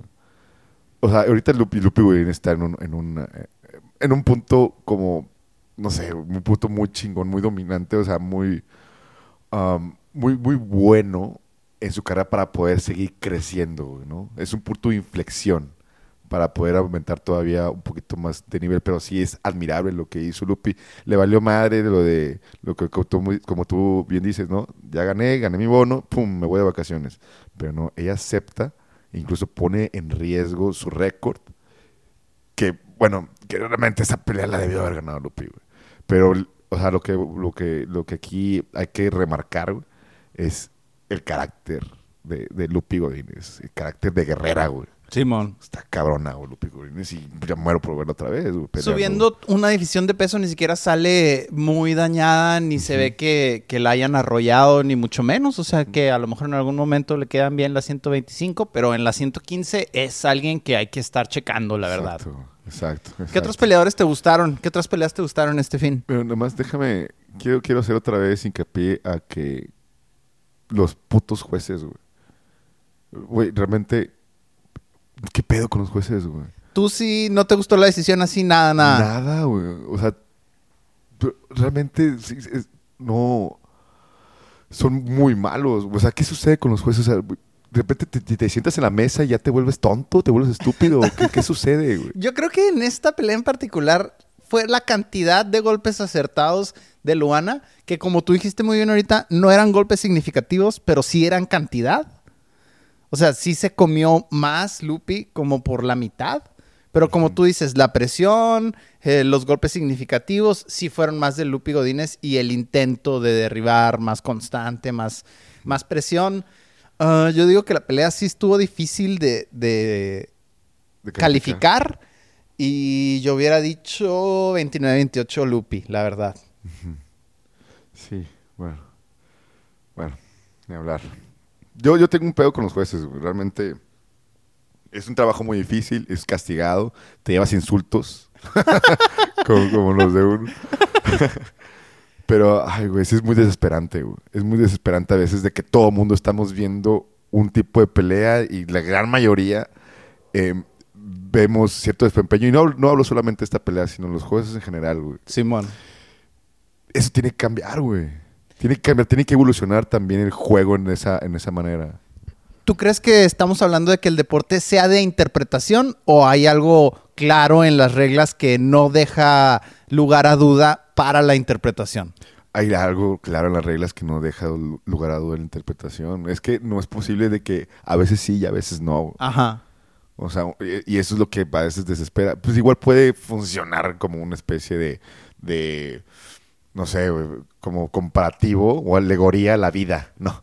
De que pues si tú por más que haces las cosas bien, a veces pasa algo y, y, y- y- y, pues tienes la mala suerte y pues te, te puede castigar de cierta Sí, manera. Que, una onda de que la vida es injusta. Y Hay que cosas que no puedes controlar, ¿no? Ajá, ándale, que hay cosas que no, no, no puedes controlar, que es algo de que pues de la suerte, pues ni modo, güey.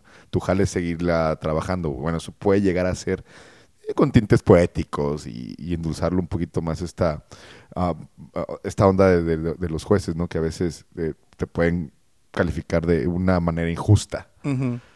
Pero, pues, ah, que no mamen, güey. O sea, yo digo que ahí hay que ayudarle también a los jueces. O sea, no es posible que solamente sean tres güeyes Mm. de hace un chingo de tiempo, güey. Son Mm. tres, tres personas solamente, tres personas no puedes, no puedes llegar real- a- realmente a una, a una apreciación que sea soberana, que, se- que sea correcta.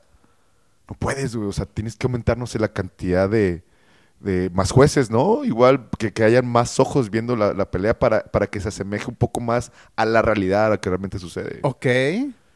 Esa puede ser una. O la otra también, no, no sé, que una persona esté eh, en un monitor. Ajá. O sea, que no esté solamente ahí viendo, Como viendo en el un cuarto aparte. Sí, que tenga también los, los ángulos. Ajá. Porque la televisión podemos ver cosas que quizá Claro, ahí claro. puedes, o sea, lo, lo dejas de, de percibir. Simón. Yo creo que también hay que echarle la mano a los jueces, güey. Igual sí me volví un poquito loco, güey. Me mamé con decirle estúpidos.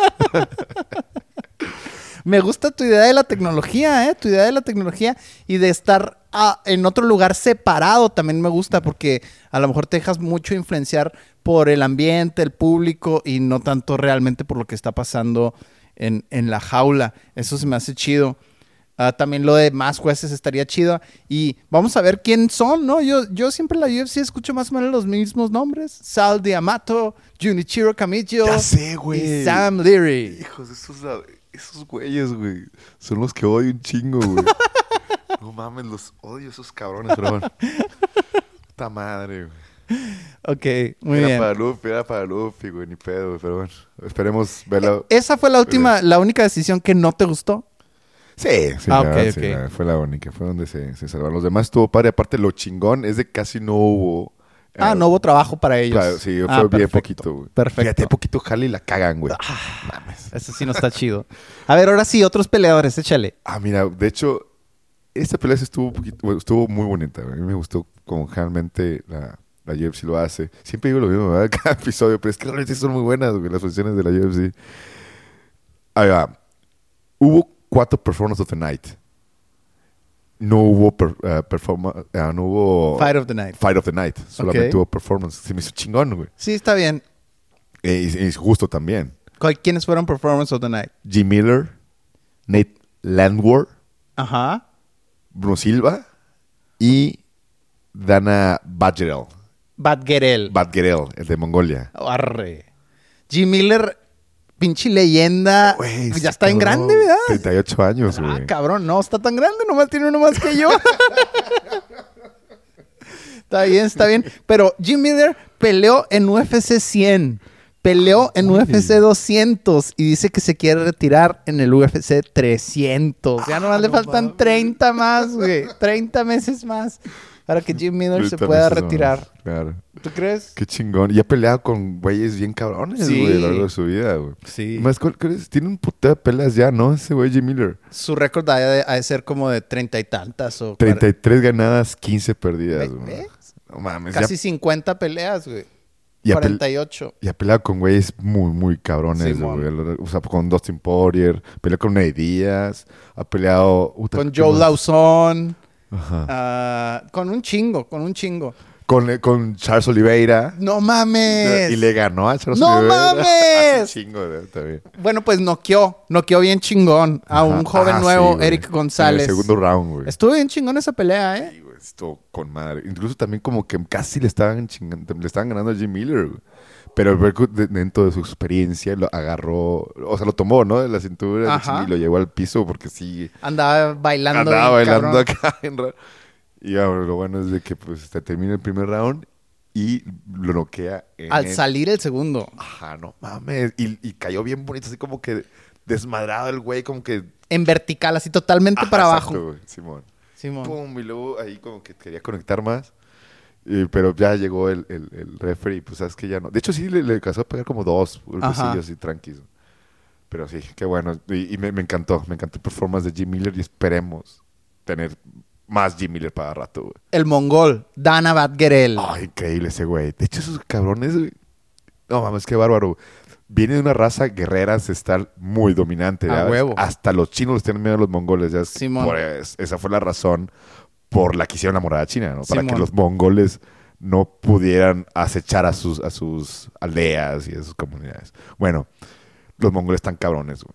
Casi no pelean. No hay muchos mongoles aquí en, en- en la UFC. Porque generalmente todos se van a One Championship, que es Ajá. una liga que está que se hace en Singapur Ajá. y pues ahí andan en Asia, en China y en Japón en esas ligas. En Rusia también, ¿no? Ah, en Rusia. Y, güey, este cabrón se vio poderoso, güey. A pesar que tenía la desventaja del, del alcance, ¿no? Porque el otro, güey- el otro güey estaba larguísimo. Simón. Entrena en Albuquerque, en Jackson Wink. Simón, entonces. Acá con John Jones. Está aquí cerquita. Ya no dejan entrar a John Jones Ah, a. Jackson Wink, acuérdate. Y noqueó Dana Badgerel con un cruzado, creo que en el segundo round o en el primero. Fue en el primero. Ah, ok. Se llevó su, su performance on the night contra Brandon Davis. Y este otro peleador, Nate Landwehr, que fue el otro fight of, ah, no, performance of the night contra Ludovic Klein. Yo en realidad no lo saco. ¿Quién es Nate Landwehr? Platícame un poquito. Fíjate que ni idea, güey. De hecho, yo le había metido al otro cabrón. Y, y pues no, no, no tenía, no tenía muchas referencias de ese güey. Había visto como que pues unos highlights y eso. Nomás pues para saber, para saber a quién meterle. Y, pero me sorprendió, cabrón. Me sorprendió porque iba contra un serbio Ajá. que pues realmente sí me, sí me llamaba pues, la atención. Y al ver al- a este Landwork pelear, ay cabrón, güey, se me hizo, tiene 32 años, todavía no es tan grande, se me hizo muy dominante.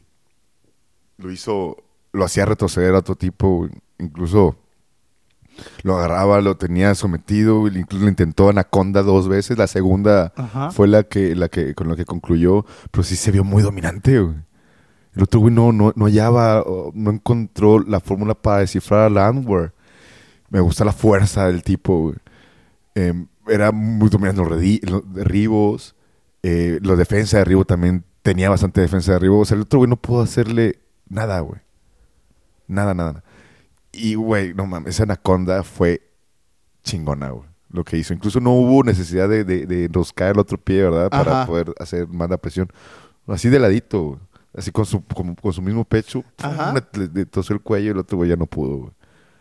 Ah, güey, sí, sí, sí, sí me, sí me llamó mucho la atención. Es un jugador, un, un pelador que no conocía, no tiene muchas referencias, pero Ya lo, están, lo apuntamos en el cuadernito. lo podemos anotar en el cuadernito, claro, güey. Es todo. ¿Y qué te pareció el main event? Ya nomás por decir algo del main event, nomás porque fue main event, o te gustaría hablar de Arlovsky, o Bueno, pues nada Ganó más. Lo Arlovsky. que pude decir de este evento. breve, breve, por breve, favor. breve.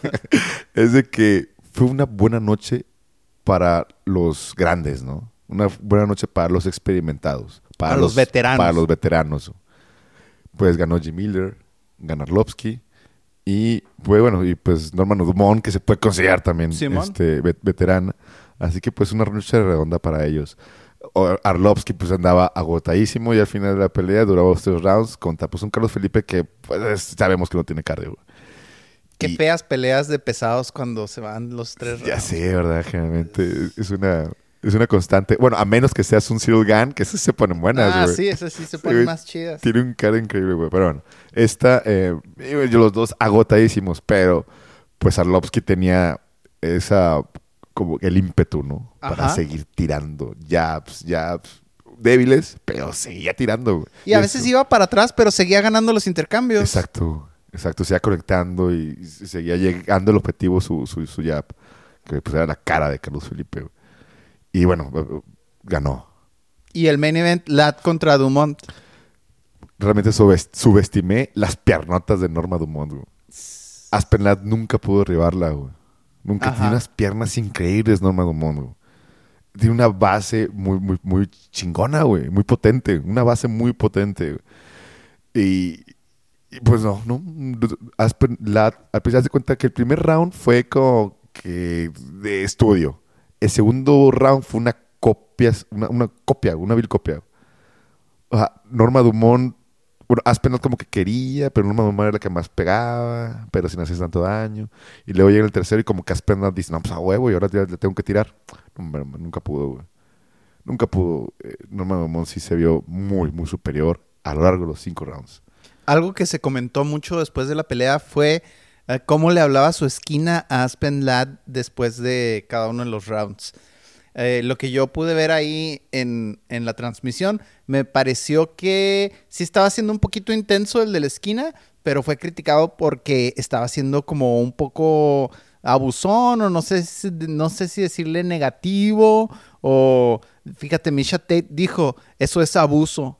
Porque el vato le estaba diciendo así de que, ¿qué chingados estás haciendo? ¿En qué estás pensando? Despierta, tienes que aventarte al fuego y que no sé qué, pero en un tono, pues regañón, culerón regañón, y, y fue un poco criticada esa situación. ¿Tú cómo la ves? ¿Se te hace que está pasado de lanza? ¿O qué te gustaría a ti que te dijeran en una situación así? Donde obviamente vas perdiendo, pero pues si te cagotean, no creo que salgas muy motivado para echarle ganas. Pues sí, es, complicado porque primero tenemos que ver cuál es la relación con su esquina, cómo es. P- hay unas personas que se motivan de maneras distintas. Hay unas, personas que con que le sale despacito y ya con eso salen eh, súper concentrados y, hacer el, el trabajo, ¿no? Hay otras personas que sí necesitan que le salen fuerte. No, no sé si desconozco realmente la, la relación que haya entre Aspen Ladd y, y su esquina o qué tanta confianza hay entre ambos.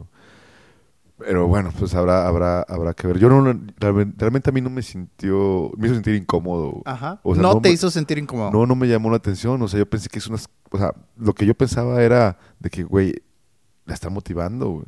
Ajá. La está tra- tratando de hacer que reaccione y la chinga. Porque nunca vi que la hayan insultado. Directamente a ella no, no le dijo, Ajá. eres una pendeja. Pues no, no le dijo eso, pero sí le estaba diciendo así como que usando lenguaje altisonante, ¿no? ¿Qué chingados? ¿Qué, qué estás pensando? Échale huevos y que así, ese tipo de lenguaje, obviamente en inglés, ¿verdad? Pero Sí. bueno, la pelea fue- a mí se me hizo olvidable, la verdad. Sí. De, entrada, algo que también se cortó el podcast pasado, esta división de 145 de Oye, mujeres no pero- me gusta. Pero bueno, bueno, vamos a, a- a- ahorita, bueno, esa está bien interesante, es lo que acabas de decir, que esa, esa división de 145 no, no tiene caso. no tiene caso, pero eh, sí, ah, bueno, retomando lo de Aspen Lab, es algo fuerte, ¿eh? es algo delicado. El hecho de que, bueno, si se comprueba o algo así, Ajá, de que su esquina violente a Aspen Lot ajá, psicológicamente. Es, psico- ajá, es, es ah, Pues Misha Tate mucho tiempo cabrón, ¿eh? vivió una situación parecida. Ello-. Eso es lo que ella dice. Y por eso se atrevió a poner ese, ese tweet. Él tenía, ella tenía una pareja que la entrenaba y le decía ese tipo de cosas. Y también como que cuando ganaba, el vato decía así de que no, es que ganó porque yo soy el mero mero. Gracias, gracias a mí ganas y sin mí no eres nada. Y sabes como así ah, como no imponiéndose, tratándose de, de hacer el, el mero mero. Entonces sí hay situaciones tóxicas o relaciones tóxicas que se pueden dar en ese, en ese ámbito, ¿no? En este tipo de, de relaciones, valga la redundancia. Pero pues sí, sí es cierto, como tú dices, es algo que es digno de hablarse, de ponerse en la mesa, ¿no? Exacto, es, es muy delicado y se tiene que hacer algo en caso de que Aspen Lot eh, llegue a externar que pues realmente sí sufre de cierta cierta violencia, que igual no, es muy complicado que ella lo logre hacer, ¿no? Porque pues si ya estás inmersa en una en ese tipo de violencia, es muy complicado que hable, güey. Sí. Así que pues debe haber otras personas que lo hagan por ella, güey. Por esta Misha Tate. güey. Ajá. Pero pues no... eh, Que, eh, que, digo, es muy delicado, y, y- pero si se da, se tiene que castigar, güey. Que no se vuelva, que no vuelva a suceder. Que no suceda este tipo de, sit- de situaciones, ¿no? Donde la chica sea violentada. O no solamente chicas, también, Claro, también claro. caballeros. Sí, güey. puede pasar exactamente igual entre, entre dos vatos. Sí, que también de tu esquina siempre te esté menospreciando, te esté echando menos y nada más. Pues también está bien cagado, güey. O sea, no, no, no se puede permitir ese tipo de comportamientos. güey. Luego, ¿por qué terminan acá haciendo cosas piratonas como Luis Peña o, o John Jones? Ajá. Bueno, pero entonces regresemos breve, brevemente porque dijimos que no iba a durar mucho esto. ¿Qué pedo con eh, la división de las 145 de mujeres? Ah, bueno, que tú, tú dices, ¿no? Que has dicho que no te gusta nada. Pues es que siento que no hay suficiente carne para el asador. Ujú. O sea, no hay suficientes mujeres de ese tamaño que se dediquen profesionalmente a eso como para tener toda una división justificada en la UFC. Y ya nomás buscan a quien sea para ponerse la manda y no me gusta. Sí, y aparte, las chicas que hay realmente no logran obtener el cardio suficiente para aguantar esos tres rounds que te exige, bueno, de, de, de, de gran exigencia para un, un deporte de alto rendimiento, ¿verdad? O sea, solamente terminan uno dos rounds, en tercero ya están agotadísimas. Yo propongo Son esto, mira. pocas, son pocas las mujeres como, eh, pues obviamente. Queda Harrison, Kyla Harrison, exacto, güey. Cyborg, Exacto. Amanda Nunes y Clarissa Shields. La boxeadora. Ah, que va ya, a pelear sí. con una mexicana pronto en PFL. Yo Ujú, que las metan a ellas cuatro. A Holly también la puedes meter. A ellas cinco y hagan un torneo permanente round robin. así, una liga. Y así saquen una campeona. Porque no va a haber Holly más que tiene eso. 40 años. güey. Ah, no manches, ya está bien grande, Holly Sí. Holm. Así que, pues ya, ni pedo. Yo digo que ya. lo Desaparezca. quiten, que lo quiten. 145 libras, adiós. Tienes cinco minutos para hablarme de Velator. Échale, ya. No, cinco minutos. Cinco Güey, minutos. Estuvo bien chingón. Bellator, güey. Una, porque me gané un parlay a cámara anatónico y un pasado de vergas. Me, no mames. Mi, todavía mi riqueza sigue, sigue en aumento. güey. Ando enrachado. ¡Ay, hijo. güey! Ando enrachado. güey. ¿Cómo le ha ido a la ecuación? Fíjate que ya no lo he usado. Ah, cabrón. no, eso es... eh, bueno. Es sí, tu arma secreta. Es mi arma secreta. Tengo un arma secreta. Uh, neces- o sea, uso la ecuación para las referencias, ¿no? A ver cómo va, a ver si, si coincidimos. Y si no, pues ya aplico otras tácticas. Otras tácticas. Que pues, han estado funcionando. Bueno, Velator estuvo muy chido, güey.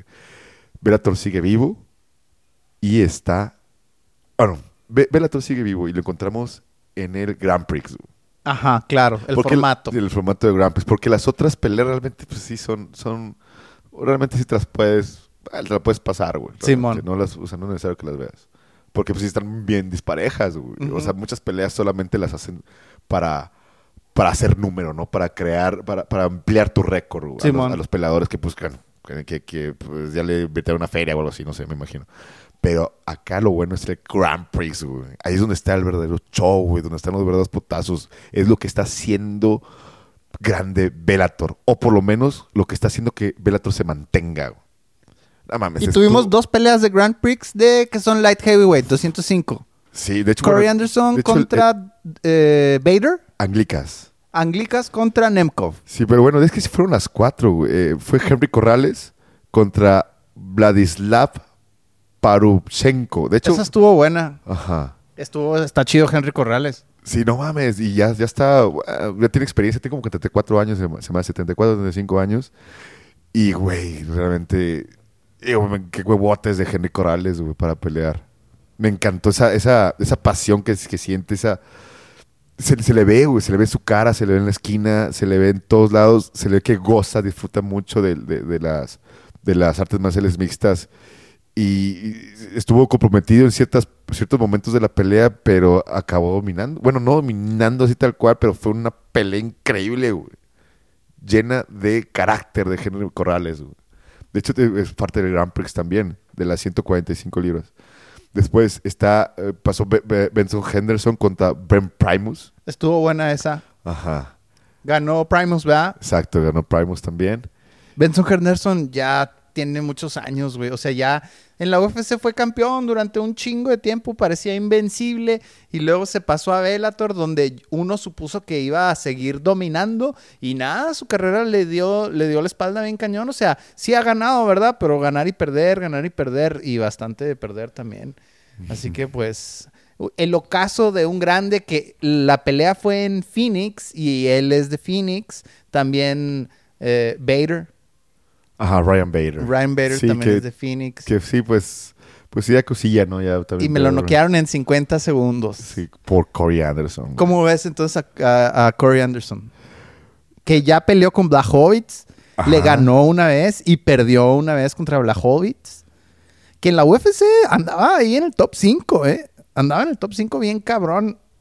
Corey Anderson. Sí, y de hecho tuvo un encuentronazo, ¿no? Ahí con, con Blachowicz en redes sociales. Simón. De que cómo puede ser que este cabrón diga que es de los más grandes de las, de las artes marciales mixtas si yo le partí sus madres un chingo de años. ¿no? Y salió corriendo a Bellator. salió corriendo.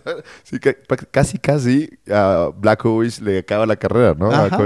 Y ya aquí en Bellator encontró una segunda oportunidad que hizo buen, buen performance, güey. O sea, Pues se noqueó en 50 20, segundos.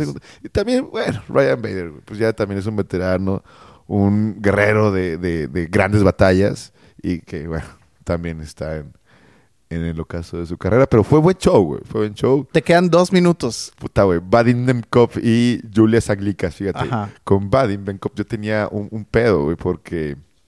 Dijiste que estaba sobrevalorado. Eso andabas diciendo. estaba- yo sentía... Porque su, su última pelea estuvo aburridísima. Fue un bodrio, güey. Sí, o sea, no, no. Culera, güey. Con Phil Davis. Que Phil Ajá. Davis le ganó a Joel Romero. Chingón. Simón. Con lucha bien Pero, pues, vergas. también Joel Romero. Otro viejito, según tú. Bueno. Bueno, bueno, ya pero tiene 45 años Sí, sí. ¿no? 44, no sé. no dejes que te ponga palabras en la boca. Continúa, continúa. Nemco contra... ¿Cómo? ¿Ladvicas o cómo? Se llama Julius Anglicas. Anglicas. Que bueno, que él fue... um, que sustituyó a otro güey, porque iba a pelear contra... Ah, Anthony Rumble Johnson. Contra Rumble Johnson, exacto, güey. Iba a pelear contra Rumble Johnson, este cuate se lesiona. Se enfermó. Ah, se enfermó, ok. Ah, sí, cierto. Se enferma y pues Julius, Julius Anglicas lle- llega al quite, que tenía un récord de 10-1, güey. O sea, pues también un récord que llama la atención. Y pues otra vez vimos a un, un Vadim Nemkov que, Nemkov, que hay que decirlo, este güey es el como hijo pródigo de, de Fedor Emelianenko, güey. Sí. El Last Emperor. In- increíble, grande Fedor Emelianenko, que va a pelear, por cierto, este, este sábado. Bueno, eh, y se vio dominante, güey, Vadim En Nemkov. el primer- Casi me lo chingan, en el primer cabrón. round No le pegaron y se dobló así que... ¡Ay, güey! Estuvo bien vergas ese primer round. Y ya después aplicó la lucha. Y con la pinche lucha lo estuvo aplastando, lo estuvo aplastando y ya no tuvo cómo levantarse el Anglicas. Bueno, Que hizo un candado como que en la pierna o algo así, y luego se fue, hizo la Kimura, pero Ajá. se vio como, como, como una anaconda, por decirlo, que lo envolvió a su oponente bien carón, donde no le dio una oportunidad de moverse por ningún lado. Y pum, culmina con una, una anaconda. Ah, mames. Cabrón, güey. Cabrón. Y aparte está ahí en vergas el bronceado, ¿no? De Na- Na- Navid. O sea, como que se ve rojillo acá, bronceador. Los rusos no están blancos, blancos, güey. Están como medio rojos. Como que también tienen sangre mongola, porque los mongoles no están como los chinos, están como, como quemados por el sol, güey, como rositas, bien piratas. Ah, dale, bueno, pues es como... Y sí, se ve bien cabrón. Y aparte es pinche ahí Sí, no, no musculoso. mames. No seas cabrón. Y es de- 205 Era de las fuerzas cabrón. especiales rusas, Nemkov, güey. Ajá. Un chas- pinche soldado matón, así como Rambo, güey. Este es como Rambo ruso, güey. Es una locura eso. Peleando ahí en Bellator. No mames, pues qué chingón. Muy bien, muy bien. Esperemos entonces la final. Anderson contra Nemkov. Anderson va a ser Corey Anderson contra Vadim Nemkov, que va a ser una gran final, no hay que perdérsela. Este sábado 23 de octubre, una vez más desde el Apex, tenemos UFC Las Vegas 41, donde tenemos Borrachiña contra Vettori en el main event. Y también tenemos otras peleas interesantes con las que podemos empezar a, a platicar. A mí me llama la atención una pelea de chicas. Jocelyn Edwards contra eh, Jessica Rose Clark. Guapísima Jessica Rose Clark, ¿no? De hecho, tiene un, un- un tatuaje así bonito en la cara, ¿no? Simón, Una lagrimita, quién sabe Simón. Ella es víctima de violencia doméstica.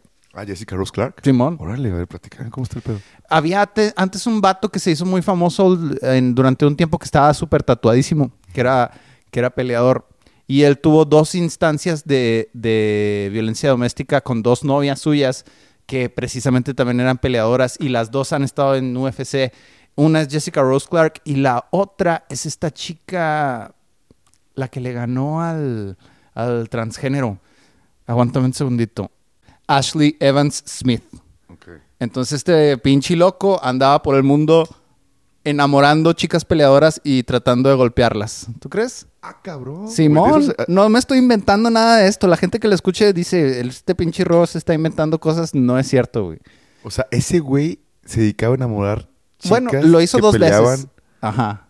bueno, pa- para amárselas. Pues en dos instancias tuvo No problemas mames, de violencia locura, doméstica con, con chicas de ese tipo. Pero bueno, no queremos que eso sea con lo que presentamos a la bella Jessica Rose Clark. Ella es Nueva Zelanda, de Nueva Zelanda. Sí, de Nueva Zelanda. Ajá. Ajá. Y tiene un canal de hacer ejercicio muy chido. eh, Una app de hacer ejercicio. Y va contra la panameña, la pantera, Jocelyn Edwards. Híjole, qué dura pelea para Jocelyn Edwards, güey. A mí me encanta Jocelyn Edwards porque pues es compañera de equipo, es coequipera, ¿no? Ajá. De, del conejo, del conejo Montserrat. Simón. Que, eh, eh, que ambas son alumnas de Víctor Dávila Ajá. y, y estudian aquí en el, En El entrenan aquí Paso. en el Paso. Simón. Y pues bueno, eh, se le viene, es una pelea bastante complicada para Jocelyn Edwards, que ella tiene la ventaja de la altura, de la fuerza, de la habilidad, pero híjola, güey, sí la veo muy, muy difícil esa pelea para, para Jocelyn. ¿Sabes cómo están las apuestas para esta pelea? Sí, está a favor de, de la de Nueva Zelanda. Jessica Rose Clark. Jessica Rose. ¿Cómo, ¿Con qué números? Ahí te va, mira, checa. Aquí tengo. Aguanta.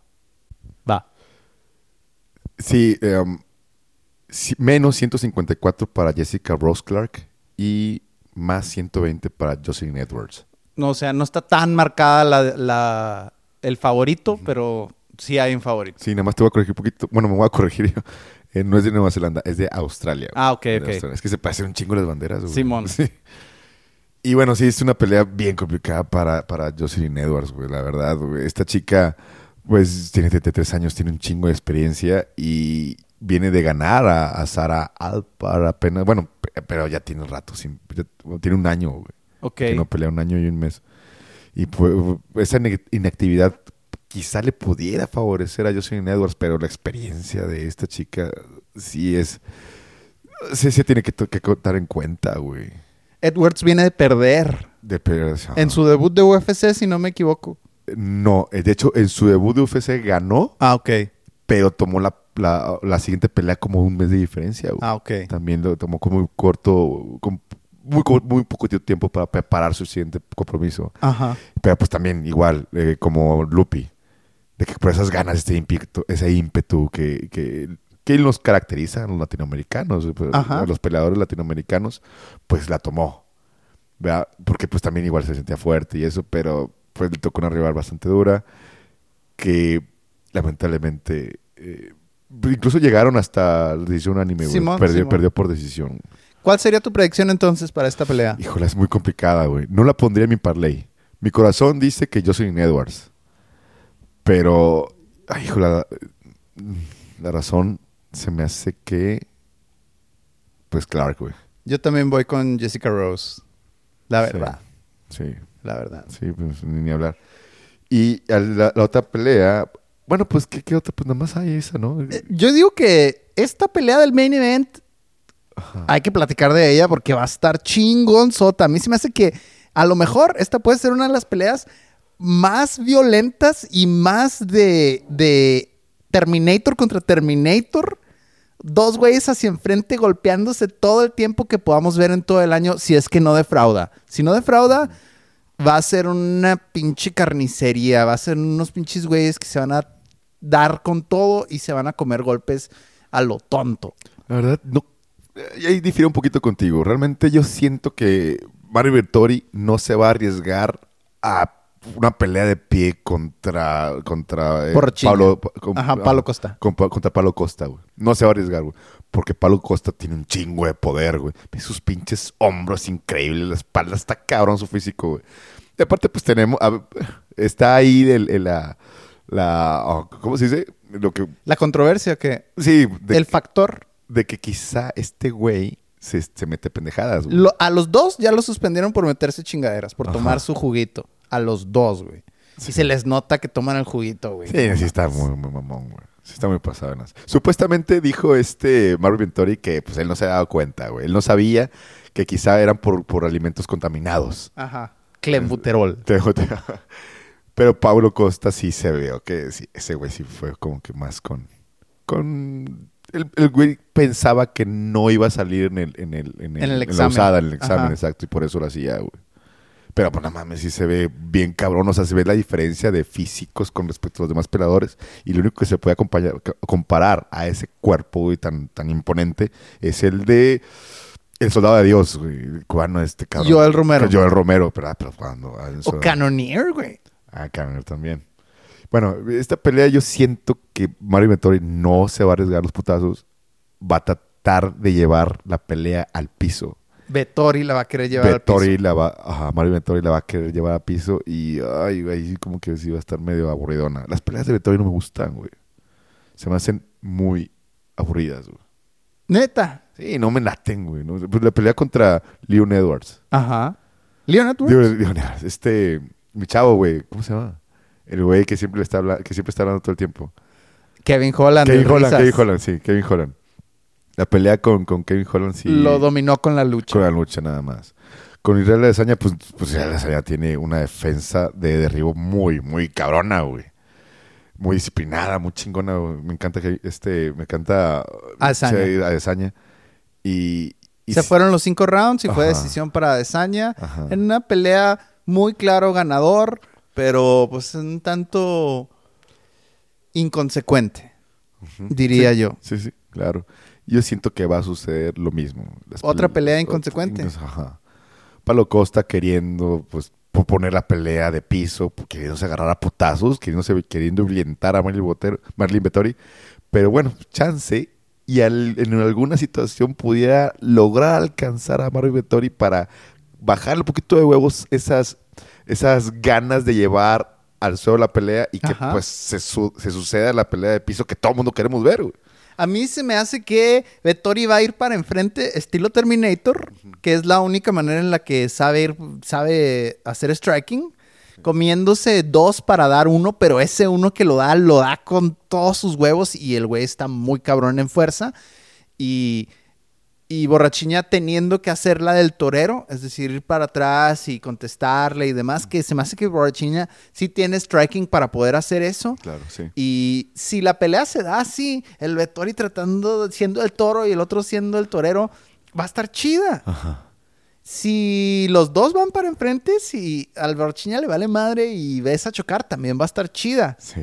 Donde se podría volver aburrida sería si rápidamente vemos que uno es mejor para luchar que el otro y ese mejor para luchar resulta ser Vettori. Exacto, exacto. Así también. Porque lo va a tumbar, lo va a mantener, se va a poner en el side control, lo va a tratar de, de hacer ground and pound, pero tampoco creo que tenga jiu-jitsu como para chingárselo. Exacto. Sí, también siento.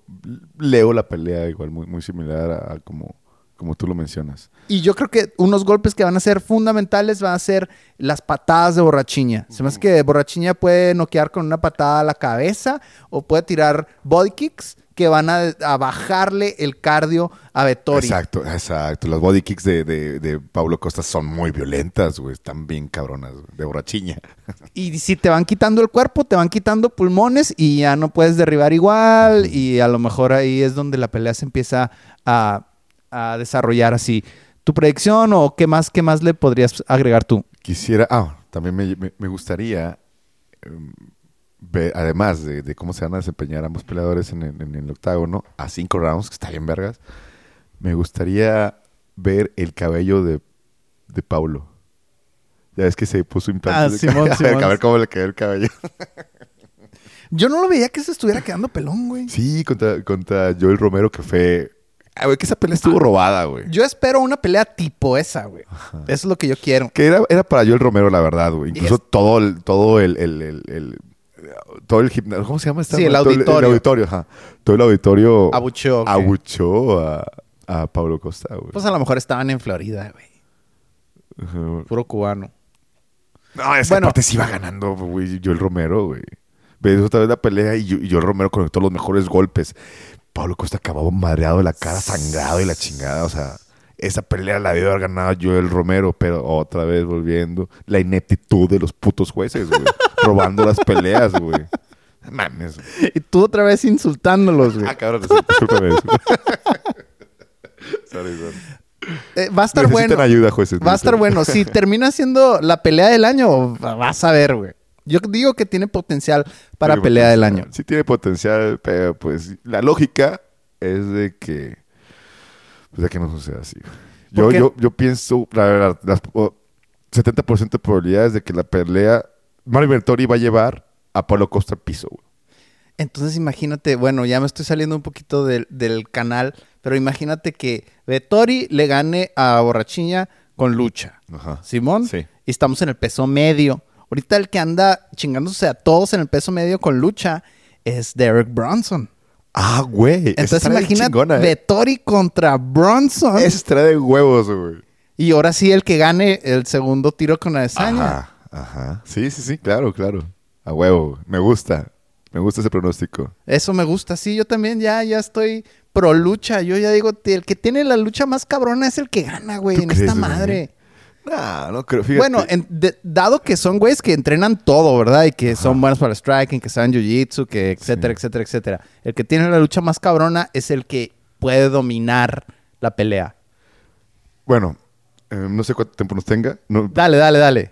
tenemos, cu- ¿Cuánto tiempo nos queda? ¿no? Eh, sí puedo. Dale, dale. Ahí te va. Se- supuestamente escuché unas personas pues, que son expertas en, en MMAs y la madre. Ellos dijeron de que la tendencia de las artes marciales mixtas es la pelea de pie. Son los putazos, patadas, vergazos. Porque ya todo el mundo se está haciendo muy bueno en lucha. Muy bueno. Ya es más complicado llevar a alguien al piso. Porque los güeyes saben defenderse y saben qué hacer en el piso. Y ya estando en el suelo, ya es más difícil poder hacer un gran pound, poder hacer una, una, una llave o algo así, o una sumisión. Ajá. Porque ya todo el mundo se está haciendo bueno en el piso. güey. Así que supuestamente es lo que dicen los que saben. ¿Quiénes son estas personas que saben? ¿Quiénes son esos güeyes? Dime Güey. quiénes son. Güeyes, Tus compas en la borrachera, güey. El chino. agarrados el pe- Bueno, eh, no, no, no. O sea, güeyes, profesores de MMAs en Estados Unidos, Ah, en Latinoamérica. Hiciste una así. investigación. Sí, ahí que, que, pues en internet, en YouTube, ya que Ok, me encontraba ok, ok, videillos. Y ya pues entrevista, eh, eh, um, entrevistas y todo, que quizá no están tanto eh, metidos en la UFC o que sean muy famosos, sino pues también fan como, como uno, Simón. pero que pues ellos entrenan. que Analista y Analista, exacto. Exacto. Eso y son varias personas las que coinciden en ello. Y pues, le, le- puta, güey, sí tiene cierto sentido, güey. Pues ahí está este cabrón, este, el Vegetel. el Ve- Ve- Dana, Vegetel. Dana, ajá. Ajá. Que se. No mames, güey, con esos pinches volados increíbles y rectos con puro putazo, güey. Y, y aparte, los Performance of the Night son los güeyes que noquean, güey. Casi siempre, sí. Entonces, por ahí. Y aparte, pues también. eh, eso funciona también para el espectáculo de la UFC, güey. Pero ¿qué pasa cuando hay un güey como Khabib? Un güey que tiene un takedown que no lo puedes parar. Por eso queda invicto, güey. Bueno, pues sí, también es la otra, pero. Y, y también Javi también se pasó de vergas poquito. Era, era fue mi novio, tengo que decir. Fue Era- mi novio, Fue tu novio. pero pues se retiró y pues ya se, se cortó la relación. y le faltó todavía pelear más, güey. O sea, Arriesgarse con, con otros peleadores, con matchmaking más difícil a lo mejor, ¿no? O, o alguna otra situación así. o- Sí, o sea, ponerse más en, en- en peligro. Como que también eligió muy bien con quién pelear. Manejó muy bien su carrera. Ll- Llegó, a- llegó hasta el punto en que se, en que, pues, güey, pues, está invicto. Simón. Pero se retiró realmente- invicto. Ajá. ¿Realmente puso en riesgo su invicto alguna vez? Nunca. Realmente nomás con Conor. Ah, Y con, y Conor y, no- no- con, y con Dustin, güey. Y con Justin Gaethje. pero güey, Conor McGregor venía de, de Dos años de inactividad. inactividad y haciendo sus shows, sus pendejadas y nada más. O sea, realmente Conor McGregor no, no, no, es, no es un parámetro güey, para medir tu calidad como peleador. Contra, contra Poirier sí, güey. Esa pelea sí, Justin Gage, güey, por favor, güey. O sea, ¿Por qué demeritas a Justin Gaethje, güey? Necesitas volver a ver esa pelea, güey. Estuvo chingona. le hizo pedazos, güey. Le ganó, Javi, sí, le ganó con el grappling bien cabrón. Ajá, no Justin Gage, Gage nunca encontró a Javib en ningún momento de la pelea, güey. Nunca lo pudo, nunca le conectó ningún golpe, güey. Estaba trabajando las leg kicks. Bueno, sí, estaba trabajando las leg kicks. Pero bueno, yo sigo necio, güey. La lucha es la que chinga, güey. Bueno, Yo sigo necio. Bueno, Bueno, güey. por lo menos esa es mi perspectiva. veremos, veremos en dos años. Difiero de los genios del internet de MMA. ¿Ok? Difiero de esos güeyes. Yo hago mi propio juicio. Venga, Y creo que el que lucha más cabrón es el que gana. Venga, Bueno, no, no tan determinantemente, pero supongamos que ya ciertas cosas están muy parejas, como dijiste. El striking, el piso, el jiu-jitsu. Siento que el que tiene la lucha más cabrona es el que puede dictar más la pelea de una manera que a lo mejor le guste más a los jueces, por así decirlo. Que no son unos sé. pendejos. güey. Ajá. Oh, que la ch- Unos pinches idiotas. ¿O ¿Qué dijiste? Unos Muy bien, muy bien. incompetentes. Ah, que- No, no, Ah, no, te creas, no. No te creas, no te creas. bueno, sí, bueno, pues veremos, veremos en dos años a ver, a ver quién es, quién es el matón. Eh, que ahí tengo unos candidatos. Islam Makhachev, Luchador. luchador. eh, este, Armar, no sé cómo se llama el, el armenio. Ajá. Que, pues, güey, en unos dos años los dos van a luchar contra Uno contra el otro. uno contra el otro por el cinturón. O sea, es porque Arman Sarukian el que Ah, dices, sa- ¿no? Exacto, güey. Arman Sarukian. Que pues Islam Makhachev va a ser campeón, güey. El próximo, en el 2022 o el 2023, él va a ser campeón.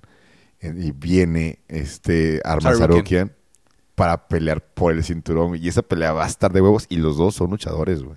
Pero de strikers acá increíbles, pues está, pues, bueno, bueno, Sean O'Malley, entre comillas.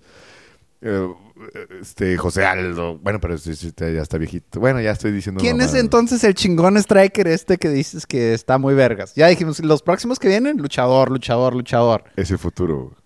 El futuro son los strikers. El futuro son los aquí, pero pues ahí lo, poco a poquito los- nos vamos a dar dando Los vamos a ir Vamos conociendo. a ir conociendo poco a poco. Bien.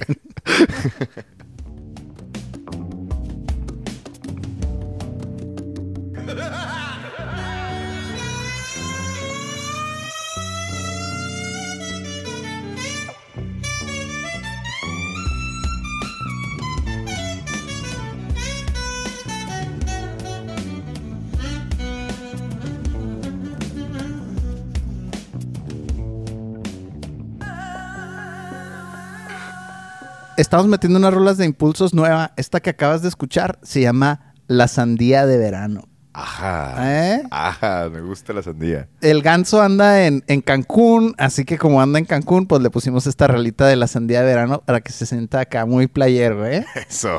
Pero recuerda que todas las rolas que metemos en el podcast son de impulsos. ¿Cuáles, cuáles te gustan? Ah, bueno, a mí me encantó la de la de la, la historia del, de- del norte, ¿cómo se llama? Ah, Historias del Norte. Historias del norte, está chingona esa, güey. Ok. ¿Podemos terminar con esa? Entonces. Ah, bueno, pues sí, por Jocelyn Edwards, ¿no? Ah, Claro. Sí, que están teniendo aquí en el norte. Bueno, en el sur de Estados Unidos, pero en el norte. de México. Igual también por Víctor Dávila, que pues es juarense el cabrón. Ajá. Pues trae huevos, Y güey. hoy tuvimos a dos juarenses también en el podcast. Ah, mira, pues perfecto. Aparte de güey. nosotros, bueno, de yo, de mí y tú de yo, ¿eh? Y tú también eres norteño, quieras o no. Sí, sí, victorense, Tamaulipas. Estamos en el norte también. Entonces recuerden que toda la música que escuchan es de impulsos y que están en todas las plataformas de streaming. Pueden pasar a escuchar su música. Venga, toca guante si quieres. Define en todo momento. Y cuando escuches la campana, Sal a pelear.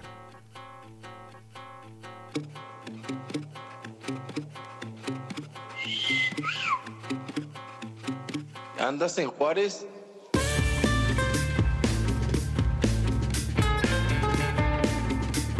Ya se la sabe.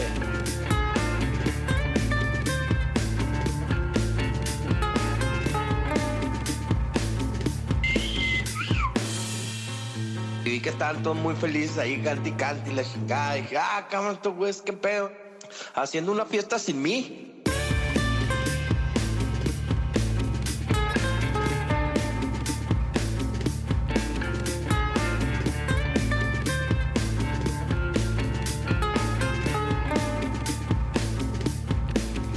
Pues.